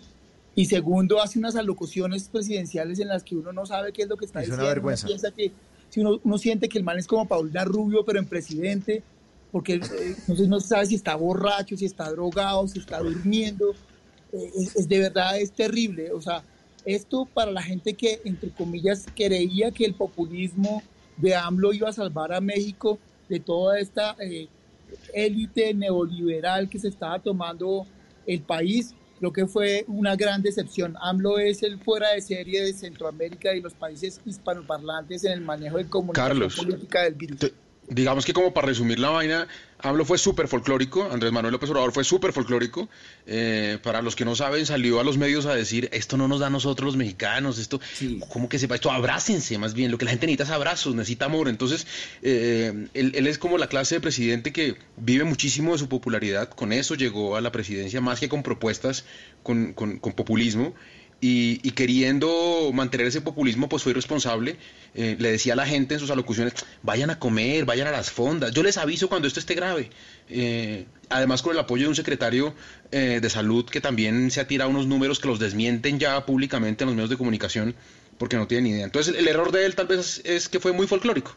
Se tomó esto Sí, como, sí, como sí. chiste y, y somos unos berracos, no nos va a pasar y esto con agua panela con limón sale. Somos mexicanos. Sí. Sí, más o menos, más o menos. Listo. Pero lo que le digo, creo que, creo que lo más grave de AMLO es que eh, eh, generó una conciencia alrededor de los sistemas de creencias y los mitos de los mexicanos. ¿Y por qué eso es grave? Porque los mexicanos, todos los países, todos los habitantes de América Latina, pero en especial de los mexicanos, son muy aferrados a sus sistemas de creencias y a su cultura. Entonces, cuando un presidente les dice, es que en las ánimas del purgatorio, en el Día de los Muertos, en sus muertos se tienen que confiar porque aquí no va a pasar nada, pues la Claro. gente le cree. Y eso es verdaderamente grave. Claro. Listo, entonces Man, Man ganó. ¿Qué sigue? Sí, digamos que ese, ese es el fuera de serie. Eh, hay otro, Oiga, Carlos, le tengo el dato, ¿no? Ok. 8.772 datos de, en México de- confirmados de infectados, 8.772 y muertes 712. Y que se sigan encomendando a la Virgen de Guadalupe o, o a, o a la a los del Chavo, ¿cómo es que llaman los fantasmas del Chavo? Los espíritus chocarreros, por favor. Eh, en el IFES. Sí, señor. Bien, el segundo. En el IFES, eso sí estuvo muy mal. Pero bueno, el, el segundo, en ese- el segundo en ese top es Daniel Ortega y su esposa en Nicaragua. Ah, no, ese sí también. Esto divino. también fue Uy, muy grave. fue una, qué cosa tan horrible. Mire, en el caso de AMLO, por lo general. Okay, round two. Name something that's not boring. A laundry? Ooh, a book club. Computer solitaire, huh? Ah, sorry, we were looking for Chumba Casino. That's right. ChumbaCasino.com has over 100 casino style games. Join today and play for free for your chance to redeem some serious prizes. ChumbaCasino.com. No purchase necessary. Prohibited by law. 18 plus terms and conditions apply. See website for details. por lo menos eh, él salió a los medios. Sí, claro, salía a veces medio dormido, pero salía. Pero es que en el caso de Ortega, el tipo se desapareció casi un mes, se desapareció casi 25 días, no sabía uno dónde estaba el presidente. O sea, a veces uno dice, no salga todos los días, no, por lo menos sí, pero es que este ni siquiera salía. Pero además, Entonces- Carlos hizo, hizo lo que hace uno en la casa, que es pregúntele a mi señora. o sea, el tipo es el presidente, el tipo es el presidente, y mientras el man se fue, sabrá Dios a dónde, decían que a una isla, decían que a no sé qué, el señor dijo, no, no, no, pregúntenle a mi señora, ella se encarga del país, yo ya vengo. No, y no, solamente no sé si ustedes, pero yo me pierdo. Yo me voy a ir a hacer las uñas o a hacer mercado y en media hora ya tengo a todo el mundo buscándome, mi marido, mis hijos, mi mamá y este señor que es el presidente, no. veintipico de días y no, nadie daba razón, ¿no? Mire, eh, Mauricio arrancaba eh, esta charla con, con tres propiedades que yo, le, yo digamos que yo quiero eh, aportarle ahí, tres, tres propiedades o tres atributos que debe tener un líder. Un líder en esta situación, efectivamente no hay nadie que esté preparado para asumir una pandemia, a nadie lo preparan para eso en la universidad, ni, ni, ni en el Congreso, ni en su carrera política, pero un líder debe tener tres elementos fundamentales. Uno se llama liderazgo, otro se llama oportunidad y el tercero se llama empatía. ¿sí? Si, si cuando, cuando lleguemos al top de los, de los que le han manejado bien el asunto, se van a dar cuenta que un común denominador es que los tres, lo, tienen esos tres atributos los presidentes que han manejado más o menos bien esta pandemia. Liderazgo, pues uno no puede pedirle liderazgo a una persona que 24 días no está, que ni siquiera sale a los medios y no sale a decirle a los ciudadanos qué es lo que está pasando y cómo deben asumirlo. Empatía, pues si no está, pues menos, ¿cuál empatía va a tener? ¿Cierto? Y oportunidad, pues ¿cuál oportunidad si dura 25 días en atender la situación? Y esos tres, esos tres eh, atributos que pueden ser carencias también se ven reflejadas en las personas que les estoy enumerando. AMLO tampoco lo tiene, Ortega tampoco lo tiene. Y al final, para pasar al, tercero, eh, uno se da cuenta que cuando sale tampoco dice nada, ¿sí? Tampoco hay unas medidas fuertes y radicales. Lo que estaba esperando la gente aquí eran medidas radicales porque había un completo desconocimiento. El tercero para mí, eh, bueno, más que tercero, creo que en esos tres uno podría estársela peleando, esos están cabeza a cabeza. Eh, Jair Bolsonaro, yo creo que entre Bolsonaro y, y AMLO como que se la llevan toda, como que uno no sabe, pero digamos que Jair Bolsonaro, ayer salió en una locución, en, en un video en redes sociales, ya todo sí, muy al estilo de, de Boris Johnson de- del- del Reino Unido. Entonces lo de Bolsonaro sí es una cosa que es aún más compleja de los dos anteriores. Y es que Jair Bolsonaro dividió, fragmentó al país, lo mismo que está pasándole a, a Donald Trump, porque como también se paró en el sistema de creencias y se paró en su popularidad y en su eh, demagogia, la gente piensa que efectivamente como Jair Bolsonaro, al igual que AMLO y al, y al igual que Trump, eh, salieron a las calles, salieron a actos públicos y no les pasaba nada y tocaban a la gente, ellos podían hacer lo mismo. Y teniendo en cuenta la población de Brasil, esto puede ser muy grave. Pero, pero además eso demuestra, Carlos, que eh, eh, no tiene nada que ver la irresponsabilidad en las decisiones o, o- o los, los errores en las decisiones, no tiene nada que ver con ideologías políticas, porque es que no pueden estar en orillas Tal más cual. opuestas eh, López. Obrador y Bolsonaro, son diametralmente opuestos y ambos en su tono soberbio eh, toman las decisiones eh, equivocadas. Mire, hay una frase de Bolsonaro que a mí me, me partió las, bueno, me partió el alma, y es, van a morir algunos, van a morir, lo siento. O sea, cuando usted como presidente, después de que la ha cagado, No, porque, sí, sí, perdón, ha cometido un error. No te preocupes, tranquilo. Sí, a esta hora se me aguanta, y además con este desgraciado uno tiene que, con este señor uno no... No, No, y sea, es que no la embarró, la cagó. Esa es la verdad. Sí, tal Sí. cual. Mire, para el 26 de febrero había una suma de 6.930 afectados. Febrero, febrero, han pasado tres meses. Imagínense cómo ha venido subiendo la curva de infectados en este tengo el país. dato. Y el tipo sal, dígame. A ver. Le ¿Qué tengo el dato. a ver. Total confirmados, 40 mil, Tírela. 40 mil 743, 40 mil 743 y muertos en Brasil, 2.587. Gracias, Ay, Bolsonaro. qué dolor. Eres una belleza. Mire, esto, esto, esto, digamos que uno intenta como eh, conversarlo demas- de- de- de- desde una dinámica coloquial, como que oh, para bajarle el tono a las noches, porque del trasnoche de esta situación que a uno lo tiene medio en pánico. Pero que cuando un presidente no cae en cuenta de lo que está haciendo y simplemente trivializa la muerte de seres humanos, no solamente es negligente, no solamente es ignorante, sino que esto debería darle cárcel. O sea, cuando un presidente como Jair Bolsonaro o como Donald Trump salen a decir, sí, tenemos que prepararnos para la muerte de los ciudadanos si usted no ha hecho ningún tipo de ejercicio de prevención, pues es muy doloroso. Yo no voy a nombrar el, nombre del santo o de la santa, eh, pero pues yo he estado muy pendiente de este proceso, pues además porque es mi dinámica laboral y académica. eh, pero escuchar alcaldes absolutamente llevados del pánico al, al punto de- de romper en llanto porque saben que la gente se les va a empezar a morir o que se les está muriendo y no saben hacer, no, no saben qué hacer. Me estoy refiriendo eh, en el caso de, Ecuador, eh, pues es muy doloroso y es muy contradictorio escuchar a un tipo de estos que sale todavía en los medios de comunicación, así que no hay ningún problema, que no va a cerrar las fronteras No. porque la gente se puede morir de hambre y que al mismo tiempo dice, pues sí, se van a morir, lo siento mucho. ¿Qué hacemos? Sí. Bien, seguimos con el tercero, que es Lenin Moreno. Y aquí No, ese es, el, Lenin ese, es Moreno- el, ese es el cuarto. Ah, no, usted sacó de concurso a, a, a Trump y a AMLO. Entonces el número uno es Ortega, el dos es Bolsonaro y el tercero es Lenin. Sí, me quedo con Lenin Moreno. eh, ¿Y por qué lo pongo tan abajo? Porque pues eh, todo el mundo me diría, pero no, pues es miércoles, lo de que pasa en Ecuador es terrible, la gente se está muriendo en términos proporcionales mucho más que en otros países de América Latina. El tema de Lenin Moreno también, aunque hubo negligencia, lo de Lenin Moreno también se cruza con algo muy jodido y muy complejo. Y es que como nadie estaba preparado para esto, la crisis de salud atacó a Ecuador sin estar suficientemente preparado. Y como Ecuador vivió una, una transición de un, un gobierno socialista medio de, medio de izquierda, no, de izquierda, De izquierda. socialista, a un modelo que estaba haciendo una transición neoliberal, pues se ge- eh, eso, eso se generó, o generó mejor, eh, un conflicto de ideologías y de poderes, poderes políticos que dio al traste con el sistema de salud de Ecuador, que es uno de los más deficientes de América Latina. Entonces, para resumir, no solamente hay negligencia y un efecto tardío en la reacción de Lenin Moreno, sino que también se encuentra que las condiciones del sistema de salud de Ecuador tampoco ayudaban mucho. Entonces, no, no generaron un ra- una restricción pronta y oportuna que genera un aislamiento social eh, voluntario o restringido por parte del gobierno.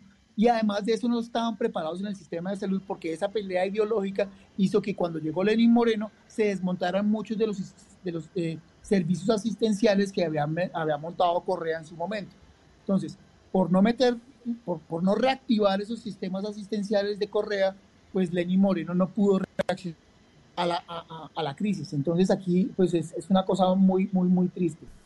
Eh, todos los datos que les estoy dando también han sido confirmados por dos encuestadoras internacionales, que ahorita les doy el dato para los que están escuchando allí y quieran ver los datos eh, puntualmente. Eh, es una encuestadora que se llama Mitofsky y es eh, asociada a la encuestadora Atlas Político y algunos datos están cruzados con el Latino Barómetro. Sigo con Chile, con Sebastián Piñera, que le, le- le pasa algo muy similar a lo que le pasa con Lenin Moreno, pero aquí vuelve y cae el mismo atributo que mencionaba al principio, un tema de oportunidad. Y es que en el caso de Lenin Moreno y de Piñera, los dos tomaron medidas y en este momento están tomando medidas cada vez más urgentes y cada vez más radicales, pero en su momento las medidas que tomaron no fueron oportunas, es decir, no tomaron a tiempo un aislamiento social.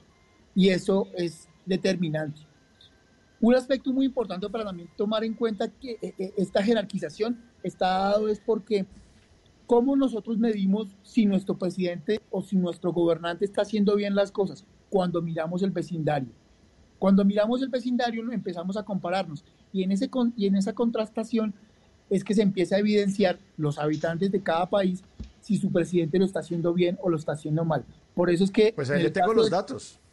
Le tengo los datos para comparar. Ecuador, que usted lo mencionaba ahorita, Carlos, tiene 10.128 eh, confirmados, datos confirmados 10.128 y muertes 507. Y ahora que está hablando de Chile, le tengo 10.507 y muertes Y ahí está. 139. Ahí está. Ahí lo que pasa también, Carlos, es que eh, probablemente un montón de oyentes y un montón de, qué sé yo, eh, distinguidos miembros de las redes sociales, pues estaban esperando eh, el nombre de un presidente colombiano dentro del top 5 y No, usted no, no, lo metió. Quiere decir que eh, se le está dando duro cuando las medidas son positivas. ¿Est- ¿Está en el top 7 o tampoco cabe? Solo un No, no, sí spoiler ahí. claro. uh, O, o está en la cabe. otra lista. O está en la siguiente. hay, hay presidentes que pueden ser panaderos, entonces aquí cabe de todo. El asunto es que Ah, bueno. contra las cifras, que, que cuando eh, Mauricio me pidió que hiciéramos este ejercicio, pues uno tiene que ser muy objetivo. Y a uno le puede parecer que eh, eh, este tipo, bueno, perdón, que nuestro honorable presidente tiene, tiene unas carencias de liderazgo muy fuertes, que titubea, que duda, pero para bien o para mal, ya sea, hubiese, que, sea que hubiese sido presionado por las decisiones de algunos alcaldes eh, o alcaldesas, las medidas se tomaron. Y hoy, afortunadamente, en los datos puntuales de muertos y de eh, infectados, Colombia la, afortunadamente no está tan mal. Debo decirle, Pues aquí le, sí, aquí le tengo Dale. los datos, aquí les tengo los datos. A ver. 3.977 y total de muertes 189. En el siguiente segmento, Carlos, entonces vamos a hacer entonces ese top de los gobernantes más acertados en este manejo de la crisis. Mientras tanto, aquí les tengo otro de los artistas que esperábamos que cantara, pero no cantó, solamente presentó. J Balvin. Uy, es bueno. Quédate en casa, quédate en casa. Yo te como sin vid, a capela, suave que la noche espera. Ya te encendí como vela y te apago cuando quiera. Negra hasta la noche como pantera. Ella coge el plano y lo desmantela. No es de Puerto Rico y me dice mera. Tranquila, yo pago, guarda tu cartera. For real, Medellín, Medellín, eh. Que lo dulce que tenga que pedir, eh. Te seguí, me cambié de carril, eh. María, no sé si lo venir, for real. Medellín, Medellín, eh. Que lo dulce que tenga que pedir, eh. Y a esta hora llega Carolina Pineda con su pirinola. Carito, buenas noches, ¿cómo me le va? Buenas noches, qué bueno estar conectado con ustedes y pues trayéndoles las buenas noticias porque en Bla Bla Blue estamos absolutamente convencidos que todos ganamos solamente si todos ponemos. Y me encontré una cosa maravillosa, sí, así. ¡woo! Me encontré una iniciativa maravillosa de dos hermanos. Les voy a contar así rápidamente la historia. Mire, él se llama Ahí le puso Marco Antonio. pirinola a girar. Me- Eso me Ahí encanta.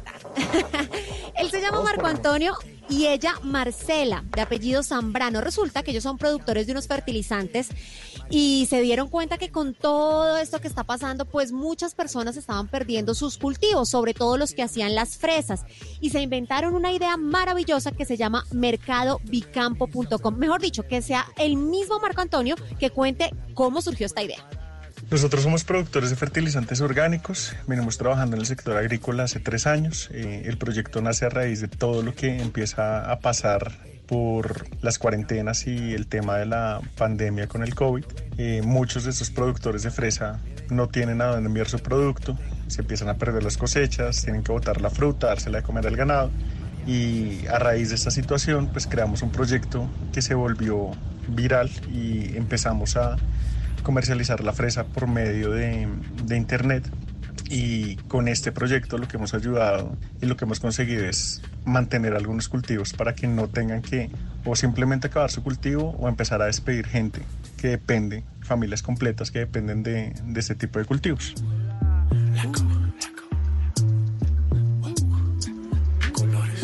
Yo te como sin vid, a capela, suave que la noche espera. Ya te encendí como vela y te apago cuando quiera. Negra hasta la noche. Pues hay gente con buenas pan- iniciativas, con buenas ideas, Carolina.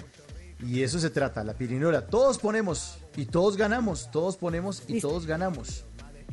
Sí, Dale. Mauricio, pues imagínense que estos eh, queridos señores que quisieron ayudar se dieron cuenta que habían muchos productores que también se estaban quedando sin poder comercializar sus productos. Se les creció el enano y llegaron muchas, muchas órdenes. Aquí está Marco Antonio contando lo que pasó. Y el proyecto lo iniciamos con fresa, creció muy rápido, llegamos a un punto donde no teníamos realmente el capital humano para poder llevar a cabo todo el número de órdenes que recibíamos. Eh, después de ciertos procesos y correcciones, pues ya hemos logrado evacuar prácticamente todo lo que tenemos pendiente y a raíz de esto pues empezamos a incluir nuevos productos, eh, entre ellos arándanos, tomate cherry, champiñón blanco y productos de origen como la longaniza de Sutamarchán, que es otro sector que también se está viendo afectado porque depende netamente del turismo y su consumo pues se daba cuando tenían turistas de paso, compraban este tipo de productos para consumir ahí o llevar. Pues, ¿cómo podemos contribuir los que queramos comprar fresitas, incluso la longaniza de su Longaniza. tamarchán, lo que quieran? ¿Cómo ayudar o cómo pedir? Eso les llevan a domicilio, muy fácil. Apúntense ahí, www.mercado B, E, B de burro, E de enano, campo.com. Repito, www.mercadobcampo.com. O muy fácil, pueden escribir al siguiente WhatsApp y les voy a dar así rápidamente. 350 684 2629. Repito, 350 684-2629. Esto opera para Bogotá. Ellos no pueden contestar llamadas. Solicitan que por favor solo envíen mensajes de WhatsApp porque les han llegado tantos pedidos que ya no saben ni cómo gestionarlo. Ese mensaje de WhatsApp que ustedes van a enviar les mandan un mensaje automático con un link a la página o al correo para hacer los pedidos y ya está. Así todos podemos contribuir a los agricultores de Cundinamarca. Pues ahí está la pirinola porque todos ganamos únicamente si todos ponemos. Me fui de longaniza. Hágale. 11.46, son las 11.46, seguimos en Bla Bla Blue. Y no dejaron cantar a J Balvin, pero este señor, este señor que sigue aquí, sí cantó. Desde Medellín para el mundo. Yo te conocí en primavera, me miraste tú de primera, de un verano eterno me enamoré. Y esa despedida en septiembre, en octubre sí que se siente, en noviembre sin ti me dolió también. Llegar a diciembre, sigues en mi mente. Fueron seis meses y por fin volveré a verte. Llegar a febrero y yo ser el primero en darte flores y decirte que te quiero. Puede que pase un año. El sábado pasado, Un Mundo Juntos en Casa, el gran concierto que fue transmitido a través de las plataformas del canal Caracol, de noticiascaracol.com y caracoltv.com y a través de las pantallas del canal Caracol después de las 6 y 45. Estuvo Sebastián Yatra por Colombia, estuvo J Balvin, Yatra, eh, estuvo Juanes, estuvo representando nuestro país y esta canción sonó muy bonita, muy bonita. Lástima que no pudo verla Hernando porque estuvo chévere. Oiga, algún día, algún día, Mauricio, vamos a tener que hacer un debate de quién es el artista musical más importante de la historia de Colombia. Porque me parece que ahí en ese concierto no estuvo. Porque no ¿Y creo que haya ti na- quién es? para usted. Porque no creo que haya nadie que le pueda ganar a Shakira. Ah, no. sí, Balvin, obvio, no. Balvin, Balvin. Pero un momentico, No, pero el día, ¿cómo pero un momentico Shakira tiene Shakira? No, tres mundiales y un Super Bowl. Claro, no. O sea, Eh, el día, eh, pero ni el pibe tiene tres mundiales, día- pero no tiene un. Super Bowl. Hagamos, hagamos, se la compro. Listo. La otra semana hacemos un, un versus de Balvin y Shakira y nos encendemos Pero con argumentos. botella. A botella.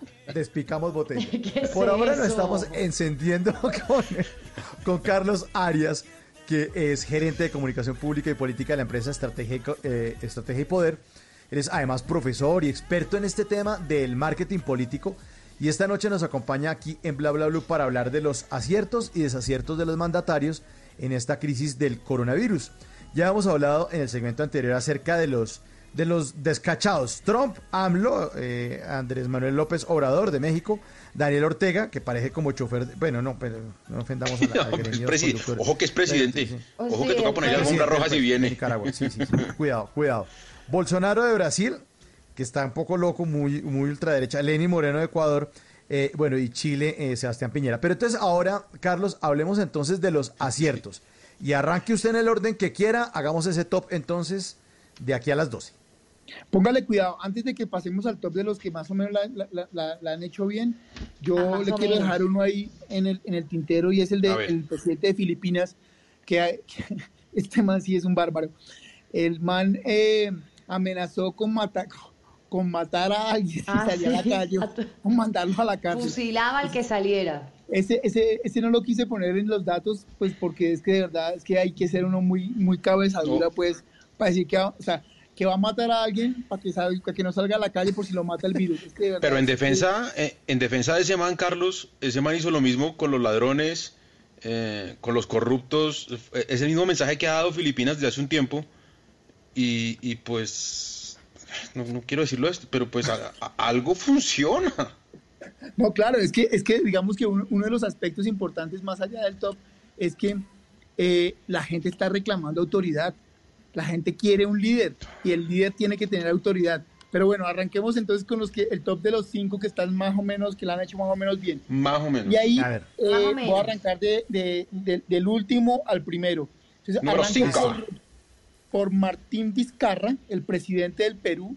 Y este man la hizo también es porque él mantenía, como algún presidente que conocemos en Colombia, eh, su favorabilidad en el piso.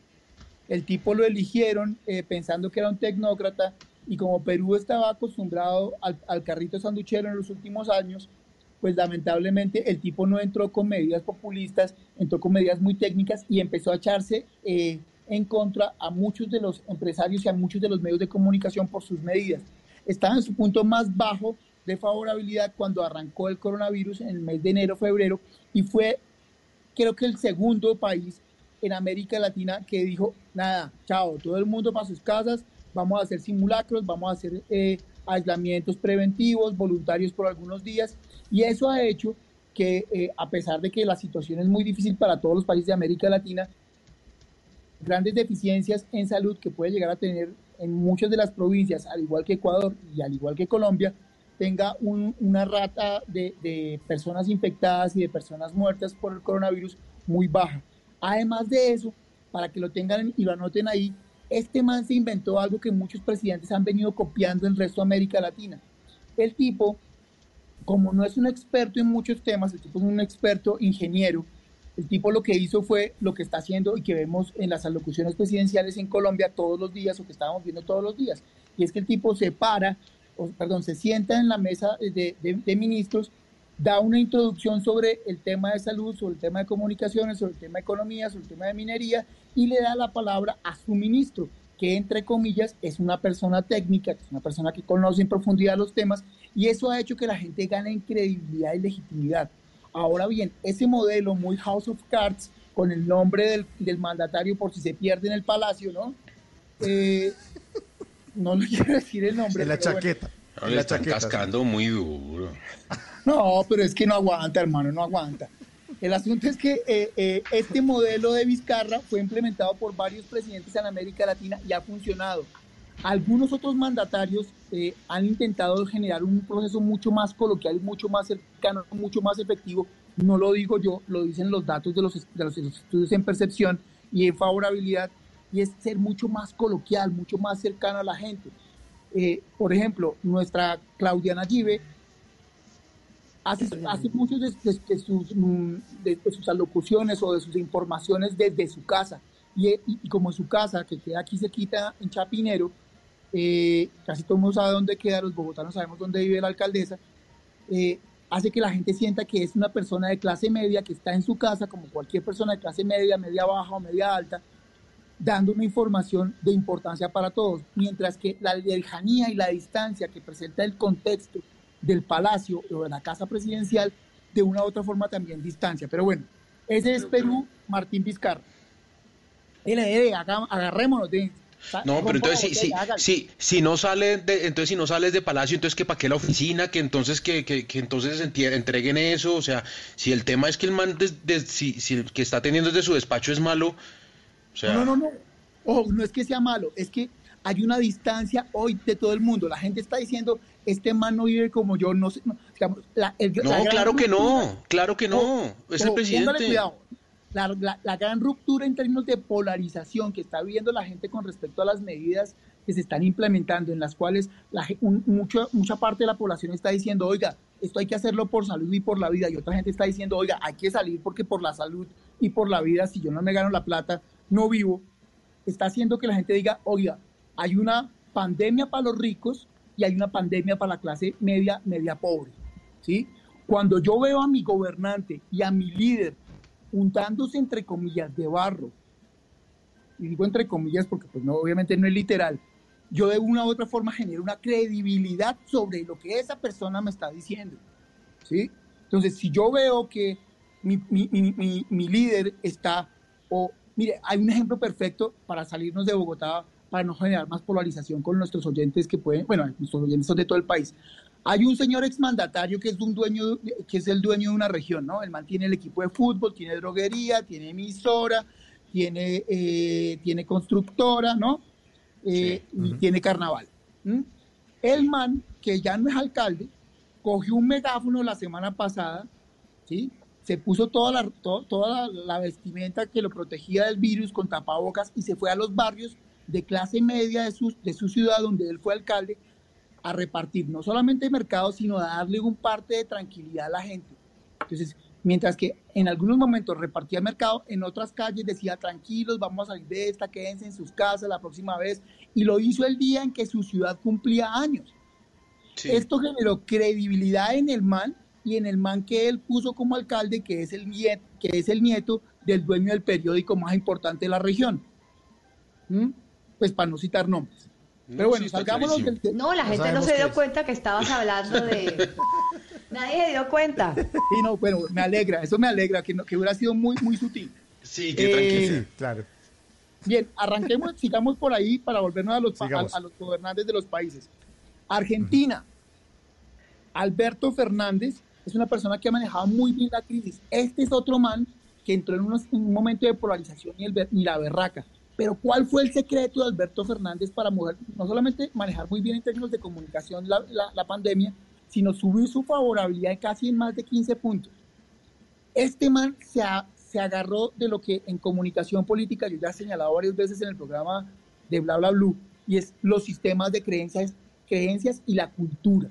Este man se agarró del fútbol, se sentó con los otros expresidentes, llamó al presidente de la AFA e hicieron un spot publicitario el berraco, en donde le dice a la gente con lo que verdaderamente siente el argentino, que es el fútbol, que este es un partido en el cual ganan todos y que para que se lo ganen todos, todos tienen que jugar y todos tienen que meterse en la cancha. Meterse en la cancha sería en la casa, ¿no? Meterse en la cancha a jugar. Y hay que dejar a los que están de titulares. Y ahí muestra a todos los médicos, a las personas que están en seguridad, a los que recogen la basura, a los que están en mensajería, y que dejemos a esa gente jugar mientras que nosotros estamos en la banca porque el partido lo ganan todos y todos juegan ese spot asociado a una especie de, de- de, digamos, como de quórum en el cual sentó a expresidentes, a líderes políticos de diferentes bancadas que se estaban oponiendo a él y a su mandato y al presidente de la AFA, hizo que hoy los argentinos, más allá de las medidas coercitivas que tienen la gran mayoría de países alrededor del aislamiento, los, argentinas, los argentinos muchos voluntariamente, a pesar de la crisis económica que esto está generando en el mundo, se aislaran por voluntad y empezaran a criticar a que, criticar no, hacer un aislamiento social a aquellas personas que están saliendo a las calles sin necesidad. Y creo que por eso eh, eh, eso es tan exitoso, no solamente en términos de comunicación, sino en los datos de, de personas infectadas y muertas en ese país. Sigo con Guatemala, que es un país de Centroamérica muy chiquitico, que también en términos de común denominador con los anteriores generó unas medidas de aislamiento preventivo muy a tiempo. ¿Qué significa muy a tiempo? Pues que logró eh, rápidamente que la gente entendiera. Y ya que nos quedan 11 y 58 y pues podemos agarrar de las mechas, eh, me voy con el top número uno de mandatarios que han manejado en comunicación muy bien el coronavirus. Aquí este señor es. Nayib, Nayib Bukele de San Salvador. El Salvador, sí señor. Nayib Bukele de San Salvador es el que eh, ha manejado muy bien esta situación. ¿Por qué? Porque como he venido señalando, ha colegiado todas las herramientas anteriores. Entonces el tipo ha sido cercano, ha sido oportuno, ha tenido carácter, ha tenido, ha tenido empatía, ha tenido liderazgo. Y tanto liderazgo ha tenido que, a pesar de que pueden ser muy populistas muchas de sus medidas, ha obligado al sector financiero a que esté primero la vida que las dinámicas económicas. Entonces, aunque esto puede ser contraproducente en el mediano y largo plazo, porque el populismo es lo más nefasto para cualquier democracia y cualquier economía, ¿sí? Eh, populismo de izquierda o de derecha, eh, el tipo ha logrado con los ciudadanos y la gente le está creyendo. Y cuando a un, a un líder la gente le cree y el líder eh, puede decir una cosa y no retractarse a la media hora o no decir que más tarde lo va a hacer y después lo vuelve a hacer, pues la gente básicamente empieza a decir, si este man está diciendo que hay que guardarnos, pues nos guardamos. Si este man está diciendo que hay que colaborar, pues colaboramos.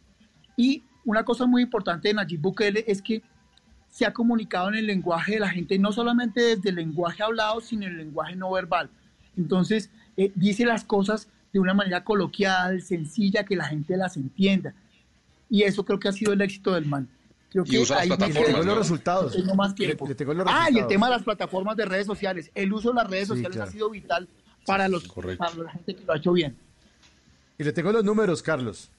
Dele. Contagiados, contagiados en El Salvador, 218, muertes 7. No, o sea, esta gente La verdad le pasó el coronavirus por encima. y Bueno, ¿cuántos habitantes son también? Sí, también es cierto, ¿no? No, toca, menos. toca medirlo por número de habitantes, pero... Pero se Venga, puede tener póngale cuidado, yo 300 le tengo- habitantes y los 300 en, en cuidados intensivos muertos. Yo le tengo el dato eh, proporcional. San Salvador más o menos tiene lo que tiene, eh, eh, no alcanza a ser Bogotá.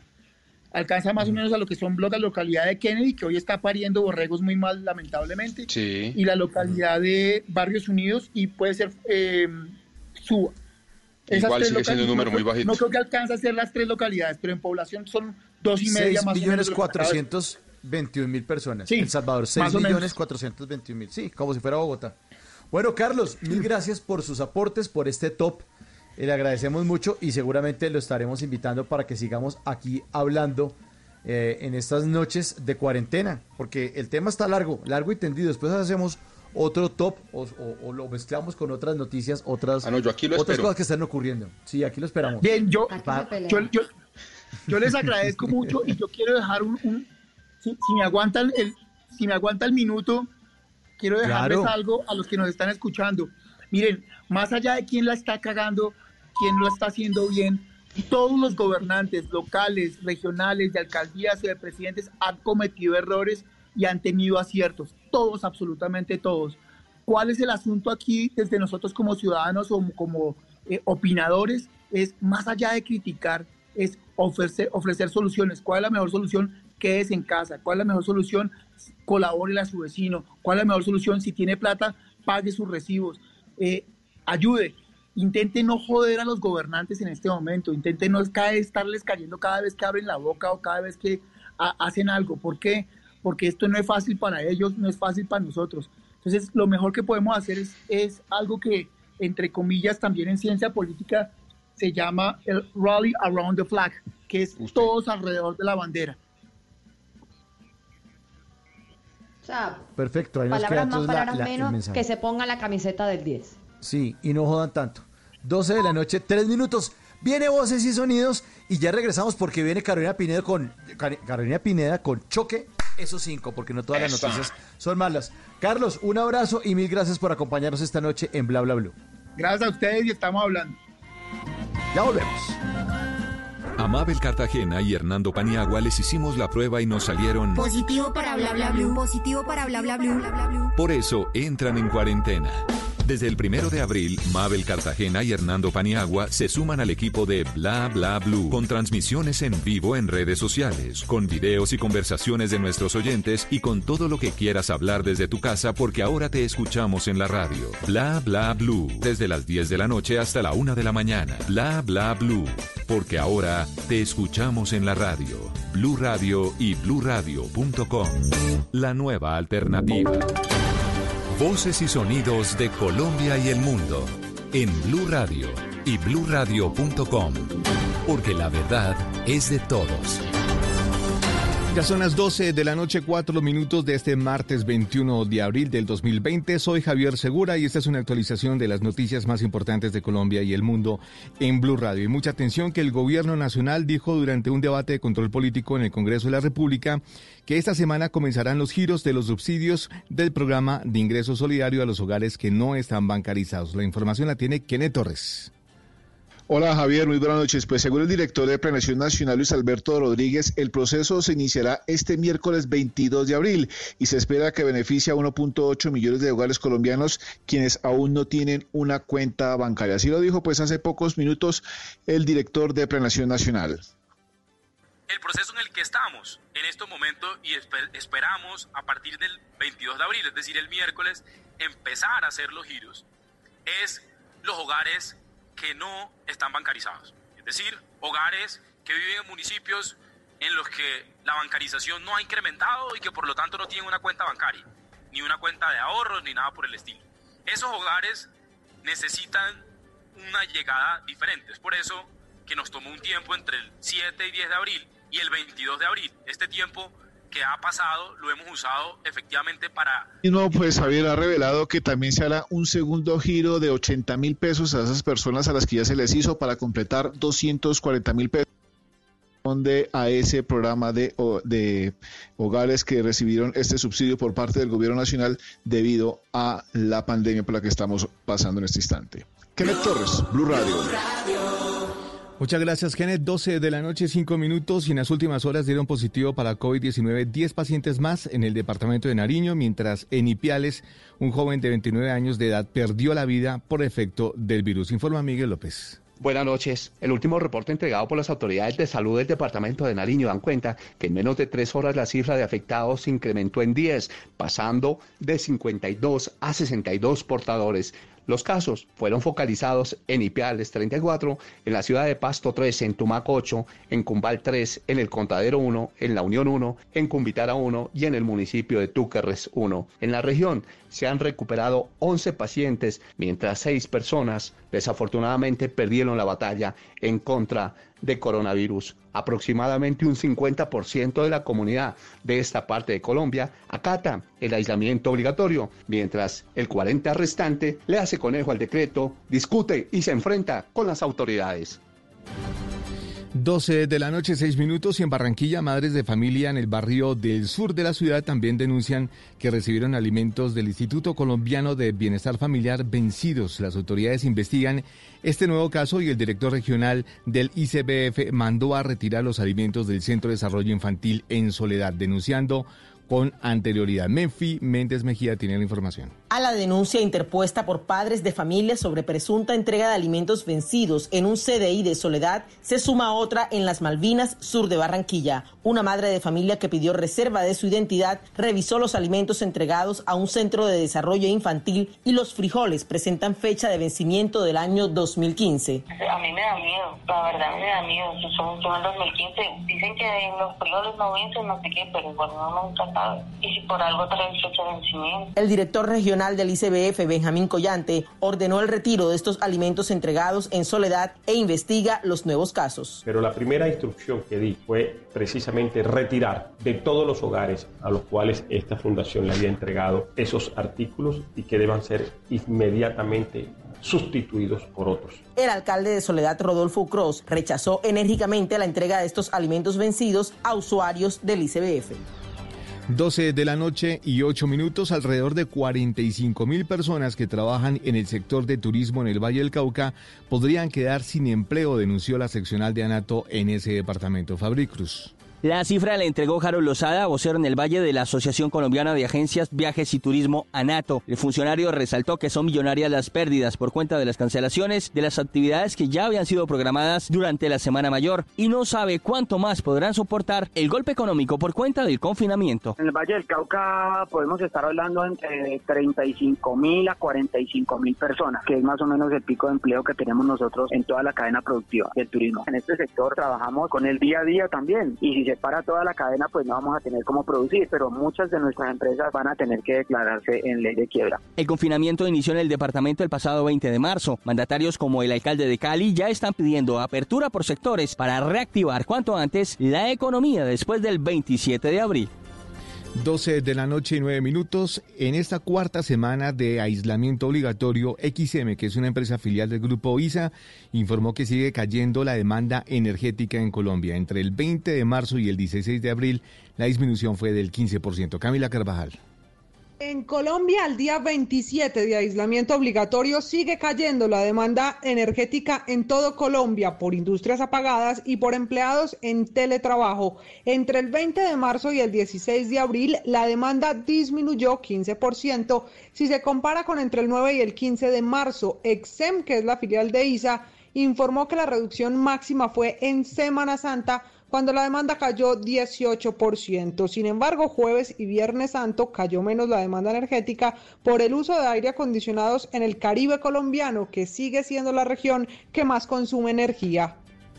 12 de la noche y 10 minutos, las autoridades de Caldas pusieron en las últimas horas la lupa a la situación que se vive en el municipio de La Dorada, donde el alcalde y sus habitantes claman por ayudas para atender la emergencia por los casos de coronavirus. José Fernando Berrío. El municipio de La Dorada En el oriente del departamento de Caldas, que cuenta con 100.000 habitantes, es tal vez el más afectado por el coronavirus. Dos personas han fallecido y en la actualidad hay 26 afectadas con el virus. Según el gobernador, ya hay dos frentes de trabajos, uno con bomberos y el otro con planeadores. Bomberos están al frente de la estrategia bajo tres líneas. Estamos mirando un tema de vida, solidaridad y retorno económico. En vida queremos ser el departamento que menos tenga muertes por coronavirus. En la dorada lamentablemente ya tuvimos dos, pero queremos invertir en este hospital. En materia de solidaridad queremos llegar a 198 mil hogares con mercados. Ya estamos repartiendo por miles mercados en la dorada, pero necesitamos un mayor apoyo del Ministerio del Interior. De acuerdo con lo dicho por el gobernador del departamento de Caldas, el gobierno local de este puerto caldense ha solicitado mayor protección para las personas que aún no atienden la medida como debe ser del aislamiento. 12 de la noche y 11 minutos, eh, maestros del departamento de Córdoba advierten que no saldrán de sus casas a los colegios para entregar materiales impresos a los padres para el desarrollo de actividades académicas. Tatiana Ruiz. La Asociación de Maestros y Trabajadores de la Educación en Córdoba de Macor se mostró en desacuerdo a abandonar el aislamiento en sus casas porque consideran que asistir a las instituciones educativas y hacer entrega del material impreso a los padres es un grave riesgo a un posible contagio de COVID-19. Sobre el tema opinaron miembros de la Junta Directiva de ADEMACOR. Nosotros estamos muy comprometidos con la defensa de la educación pública, así que seguiríamos trabajando desde nuestras casas a través de la virtualidad y haciéndole llegar los materiales didácticos, cartillas y otros elementos a los estudiantes que no tienen la posibilidad de trabajar virtualmente. Maestros y maestras, no podemos exponer la vida nuestra, la vida de ustedes, la vida de su familia y la vida de la comunidad educativa. De esta manera, a los estudiantes este periodo los compromete a asumir la autoformación como una nueva modalidad para su proceso de enseñanza y aprendizaje. Noticias contra reloj en Blue Radio. Y cuando son las 12 de la noche y 12 minutos, la noticia en desarrollo. Bavaria, el Banco Itaú, el Ministerio de Defensa y la Gobernación de Atlántico anunciaron la construcción de un centro médico de emergencia que amplía la capacidad del Hospital Universitario Cari en Barranquilla, el cual estará dispuesto exclusivamente para la atención de los casos de COVID-19 en ese departamento. La cifra los 30 billones de pesos de la banca para financiar la compra de vivienda en Colombia. Tasas bajas y menor crecimiento de la construcción hacen prever una mejora en la demanda de crédito. Y seguimos atentos porque Corea del Sur restó importancia este martes a informaciones que aseguran que el líder norcoreano Kim Jong-un fue sometido a una operación quirúrgica recientemente, mientras algunos observadores se preguntan por qué no asistió a un aniversario importante la semana pasada. La ampliación de estas y otras noticias se encuentra en blueradio.com. No olviden descargar la aplicación Coronap en App Store y Google Play para estar informados sobre el avance del coronavirus en Colombia. Continúen ahora con Bla Bla Blue, conversaciones para gente despierta. Estamos enfrentando un momento muy difícil, no solo para Colombia, sino para el mundo. No hay que caer en la desesperación, solo ser conscientes de que necesitamos trabajar juntos.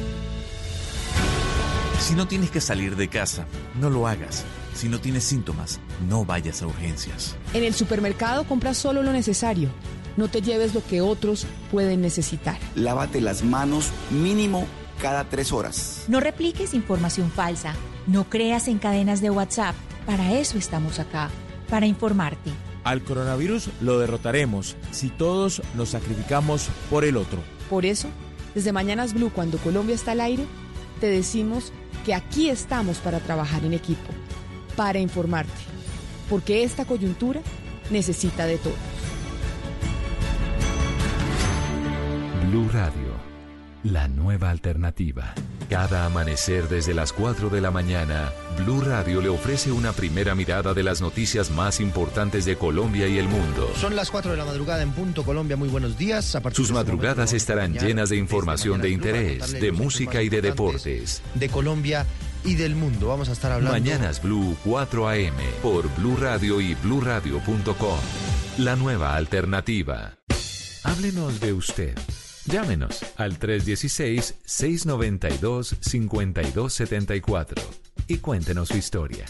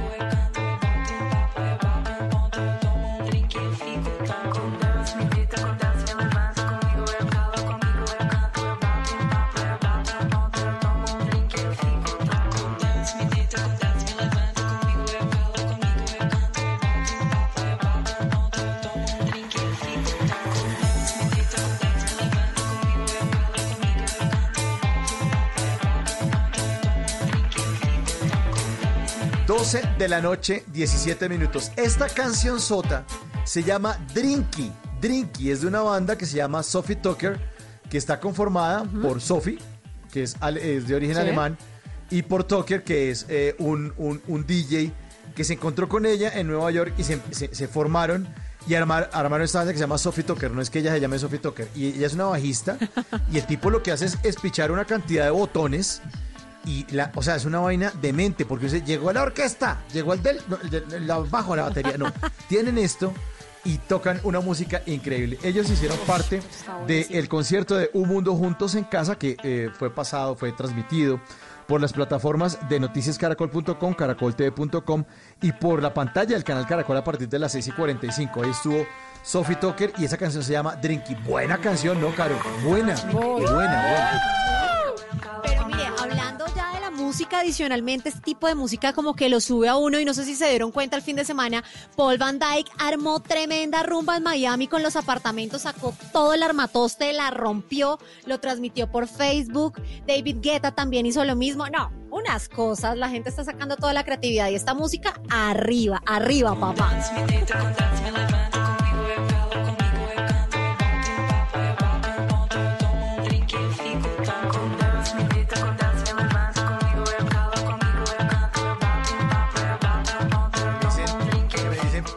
Por, Twitter que porque pongo esa música un, un lunes, que eso es como para un jueves. Bueno, pronto el jueves la repetimos. Está buenísima, buenísima. Uno ya no sabe ni qué día es, Mauricio. ¿Quién- Entonces, Sí, aquí todos los días son iguales. Sí. Oiga, de verdad, hoy es jueves, hoy es jueves, hoy es jueves en Bla Bla Blue. Bueno, en esta tercera hora, choque, esos cinco con Carolina Pineda. Las noticias más positivas del día, porque no todo lo que ocurre es malo. Hay gente que ve todo malo, malo, malo. Ah, tranquilos, tranquilos. En serio. O sea, la, la vida tiene día y noche. eh, tiene amanecer y ocaso. Uno a veces está enfermo, a veces está muy sano, a veces está muy locho, a veces está muy pilo, a veces está enamorado, a veces está entusado. La vida tiene contrastes. No todo es malo. Tranquilos. Por eso aquí tenemos las cinco noticias positivas del día con Carolina Pineda. Obviamente las llamadas de todos ustedes en el 316-692-5274. Hoy es lunes, bueno, ya es martes, pero hemos estado desde el inicio del programa con el querido diario 316-692-5274. Usted le puede contar al querido diario lo que usted quiera. Le repito el número 316-692-5274. Le Sí, cuenta sí, qué yo hizo quiero hoy. contarle, sí, yo quiero contarle, Mauro, que no sé, tengo una fe de verano cuarentena, de cuarentena, ¿puedo? ¿Cómo? ¿Cómo? Sí. Puede, Que, le quiero contar que tengo una fe de verano de cuarentena. puede. Puede ser. Puede, Carolina. Hágalo. Que el vecino Hágalo. está lindo. ¿Sí? Que aprendí a cocinar. Ah, todo eso lo puedo contar. Sí, es que de- después de los días uno empieza a ver como, como que la vecina como un poquito como más agraciada, ¿no? Pasa la fea del barrio y hacen, uy, qué rico. Uy, mire cómo saca la basura. Uy, no, no, Te pues, puso lindo para sacar la basura. Sí, uy, pero mire cómo levanta esas bolsas. No, no, no, esta es una muñequita. Bueno, en esta tercera hora también está el señor Simón Hernández, nos va a hablar sobre clases de fotografía gratuitas. Usted que le jala la foto, ¿no, don Simón? Es fotógrafo Sí, señor, eh, me encanta la fotografía y resulta que me encontré con unos cursos de fotografía gratuitos que están súper, súper chéveres. Entonces se los quiero compartir porque hay fotografía como de paisajes, fotografía de aves, hay un montón de cosas de especialización de la fotografía que uno a veces no tiene presentes, que uno no se imagina y pues la idea es aprender de eso. ¿Y cómo? ¿Cómo nos gusta? Gratis. Gratis, sí, señor. Querido diario, querido diario, 316-692-5274. Esto nos dicen en el querido diario de hoy.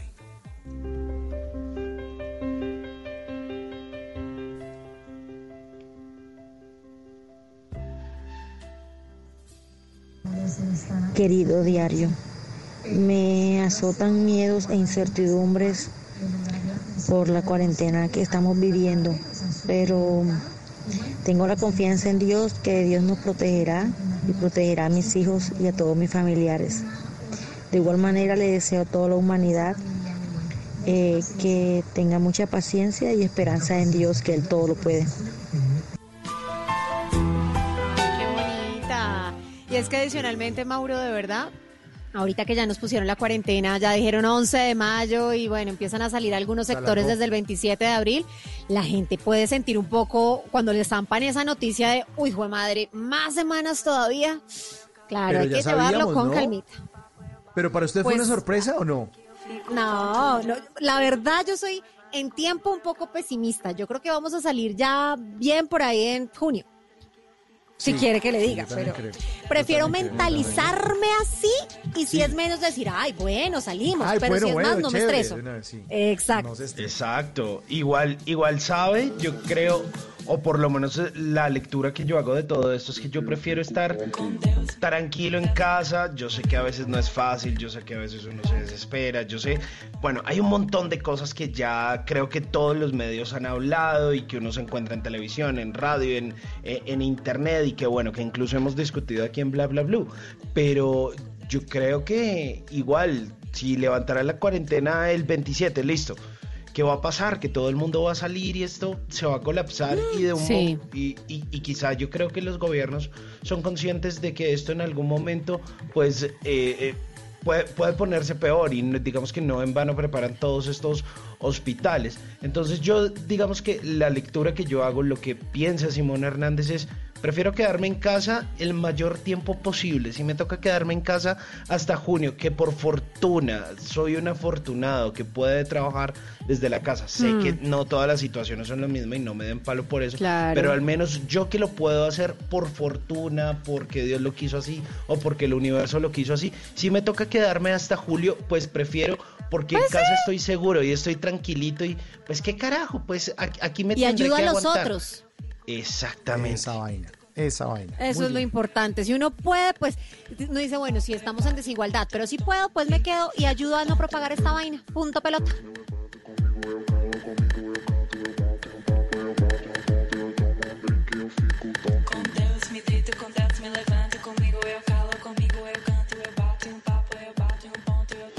No todas las noticias son malas.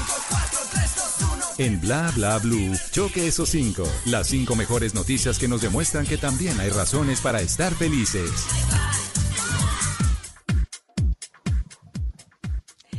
Doce de la noche y 24 minutos. Y choque esos cinco a la una, a las dos y a las tres. No, no, no, no. Digamos que porque es lunes. Digamos que porque es lunes. Qué cosa tan descoordinada. No importa. Choquen la mano izquierda con la mano derecha mientras pasa esta pandemia y celebremos porque no todo es malo. También hay buenas noticias y hoy les traigo las cinco para destacar. Regálenme esas Número cinco. 5. 5, 5, 5, 5. Mire, hoy quiero darle las gracias a la Policía Metropolitana de Bogotá, porque les voy a contar un cuento. Resulta que muchos medios les están dando palo, que porque no están cuidando los negocios, que porque los ladrones se están metiendo en algunos negocios eh, y que lo están haciendo mal y que los están haciendo quedar mal, sobre todo en la zona rosa. Mire, la historia viene por qué, porque todo empezó por un grupo de WhatsApp donde están algunos establecimientos nocturnos de la calle 84 como Lula Shots, como Lío, como Genoveva. Y la semana pasada se dieron cuenta que los ladrones estaban queriendo meterse a los locales para robar equipos de audio, de video, mejor dicho, hasta licor se les querían robar. Mm. Forzaron algunos establecimientos y en uno alcanzaron a entrar. La cosa es que ese video se filtró a medios de comunicación y la policía quedó como si nada hiciera y los dueños de los locales han movido redes sociales como han podido para contar que las cosas no son así y extendieron un agradecimiento público a los policías del CAI Oxy en cabeza del teniente Ramiro Zanabria porque la verdad Ellos han estado súper pilos cuidando la zona y con la 10 puesta para que no se presenten robos, pues mire, ya bastante están perdiendo ellos y sus empleados. Así que muchas gracias a la policía que no solo en esta zona, sino en muchos lugares están cuidando esos locales comerciales que están solitos. Denme la número 4. ¿Ustedes se acuerdan que la semana pasada les dije lo del plasma eh, para tratar pacientes de COVID críticos, del plasma de Ah, los sí, sí, sí, sí, infectados? sí, De la ¿Sí? sangre, sí, sí, sí. de la sangre. Listo. Yo no les había contado otro avance que, que vi por ahí y mucho cuidado. Estoy contando que son avances en etapa experimental, que están todavía mirando si funciona o no funciona. Pero en España hay unos avances bien interesantes. Mire, me encontré con un estudio que realizó el doctor Gabriel Serrano, que es médico colombiano y CEO de laboratorios CESDERMA en España, el cual reveló que en un ensayo con 75 pacientes afectados por el COVID-19 con cuadros clínicos moderados a severos, demostró que una cosa que se llama lactoferrina es capaz de curar y prevenir la infección por COVID-19 dependiendo de la dosis empleada. Ojo, porque esta cosa está en experimentación. Pues ese ensayo fue llevado a cabo entre pacientes de la ciudad de Valencia y se amplió a otros cuatro pacientes hospitalizados e intubados con signos de alto riesgo. Esas conclusiones son las primeras de una serie de estudios a nivel nacional en España que el laboratorio está desarrollando en los, los hospitales madrileños de IFEMA, que es como el Corferias de acá, en La Paz y en, y en Fuenfría, así como en otros hospitales de Valencia. Pues los resultados de la investigación los van a publicar en breve en revista, una revista prestigiosa científica internacional. Pero ¿saben qué es lo curioso? Que este lactiferrin es un suplemento de la dieta aprobado en Europa hace 14 años y empleado en muchas patologías, pero dermatológicas. Funciona para el acné, para el vitiligo, para alopecias, para hiperpigmentaciones Me y sirve, también me para sirve, me otras sirve la alopecia. Sí, y para otras no dermatológicas, como por ejemplo periodontitis, vaginitis, Alzheimer, mejor dicho, Pero es para es muchas cosas. Como Pues el lo que pasa que es, es que bueno la todo. lactoferrina, como el bicarbonato, Esa vaina. lo que pasa es que la lactoferrina está presente en la leche, también nosotros lo tenemos en la saliva, en las lágrimas, en las secreciones bronquiales, en las secreciones intestinales. Bueno, están en todos los fluidos corporales y esa sustancia funciona como defensa. Así que muy bien. Vamos con la número 3. Número 3.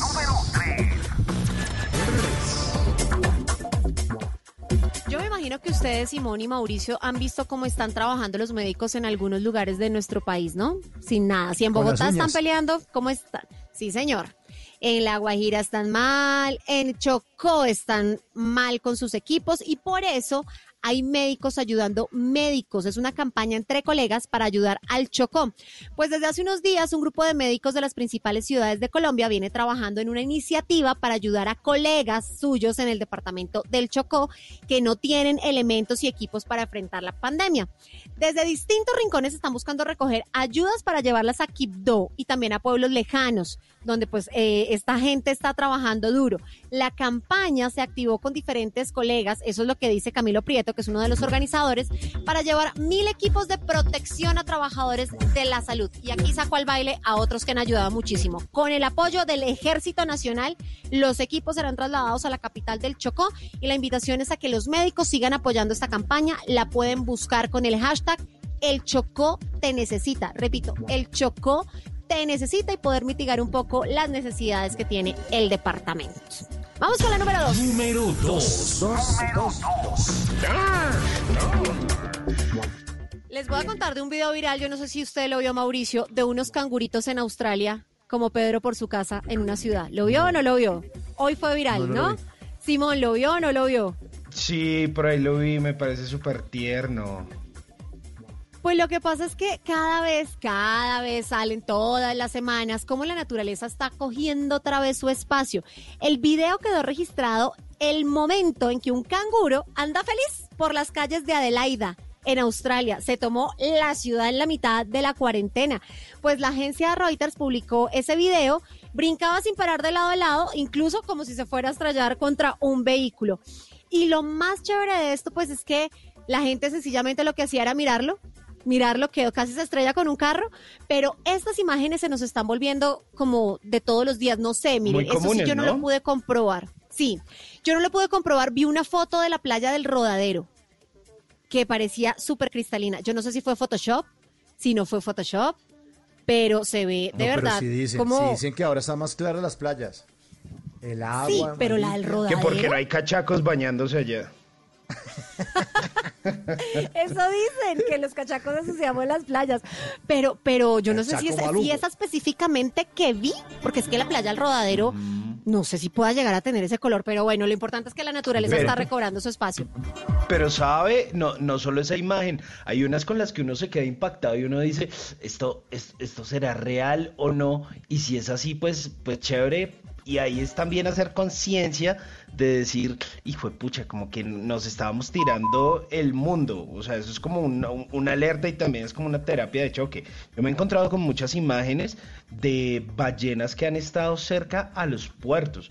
Ballenas orcas, Wow. ballenas eh, jorobadas eh, que se han acercado Wow. más y más e incluso eh, las ballenas jorobadas sí sé que es 100% real. eh, entonces también es como una cuestión de, de hacer un poquito de conciencia porque a veces a uno cuando vive en la ciudad se le olvida y se desconecta de lo que pasa allá en el mar. Entonces uno dice, ah, yo del mar me acuerdo cuando me voy de vacaciones a Cartagena a- o a San Andrés o a lo que sea y, se nos olvida completamente y uno cree que esa contaminación de los mares es únicamente de, de quienes están ahí cerca de los puertos, cerca de las playas y resulta que nosotros con toda la basura que tiramos a los ríos o simplemente con lanzar un papel a una alcantarilla, pues todos esos desechos terminan en la desembocadura de un río y del río llegan al mar. Entonces hay que hacer un poquito de conciencia y decir, hijo de madre, le estamos como embarrando.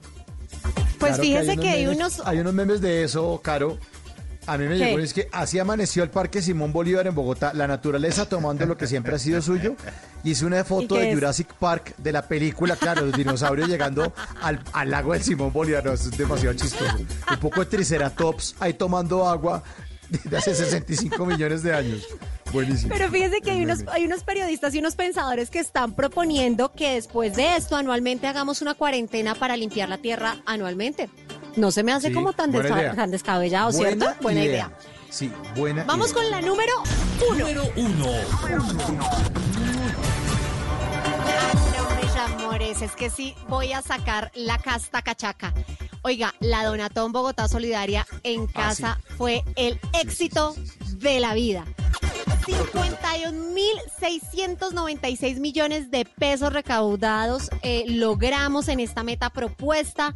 Y la pregunta es, ¿a dónde irán los recursos de esta Donatón de Bogotá Solidaria en casa?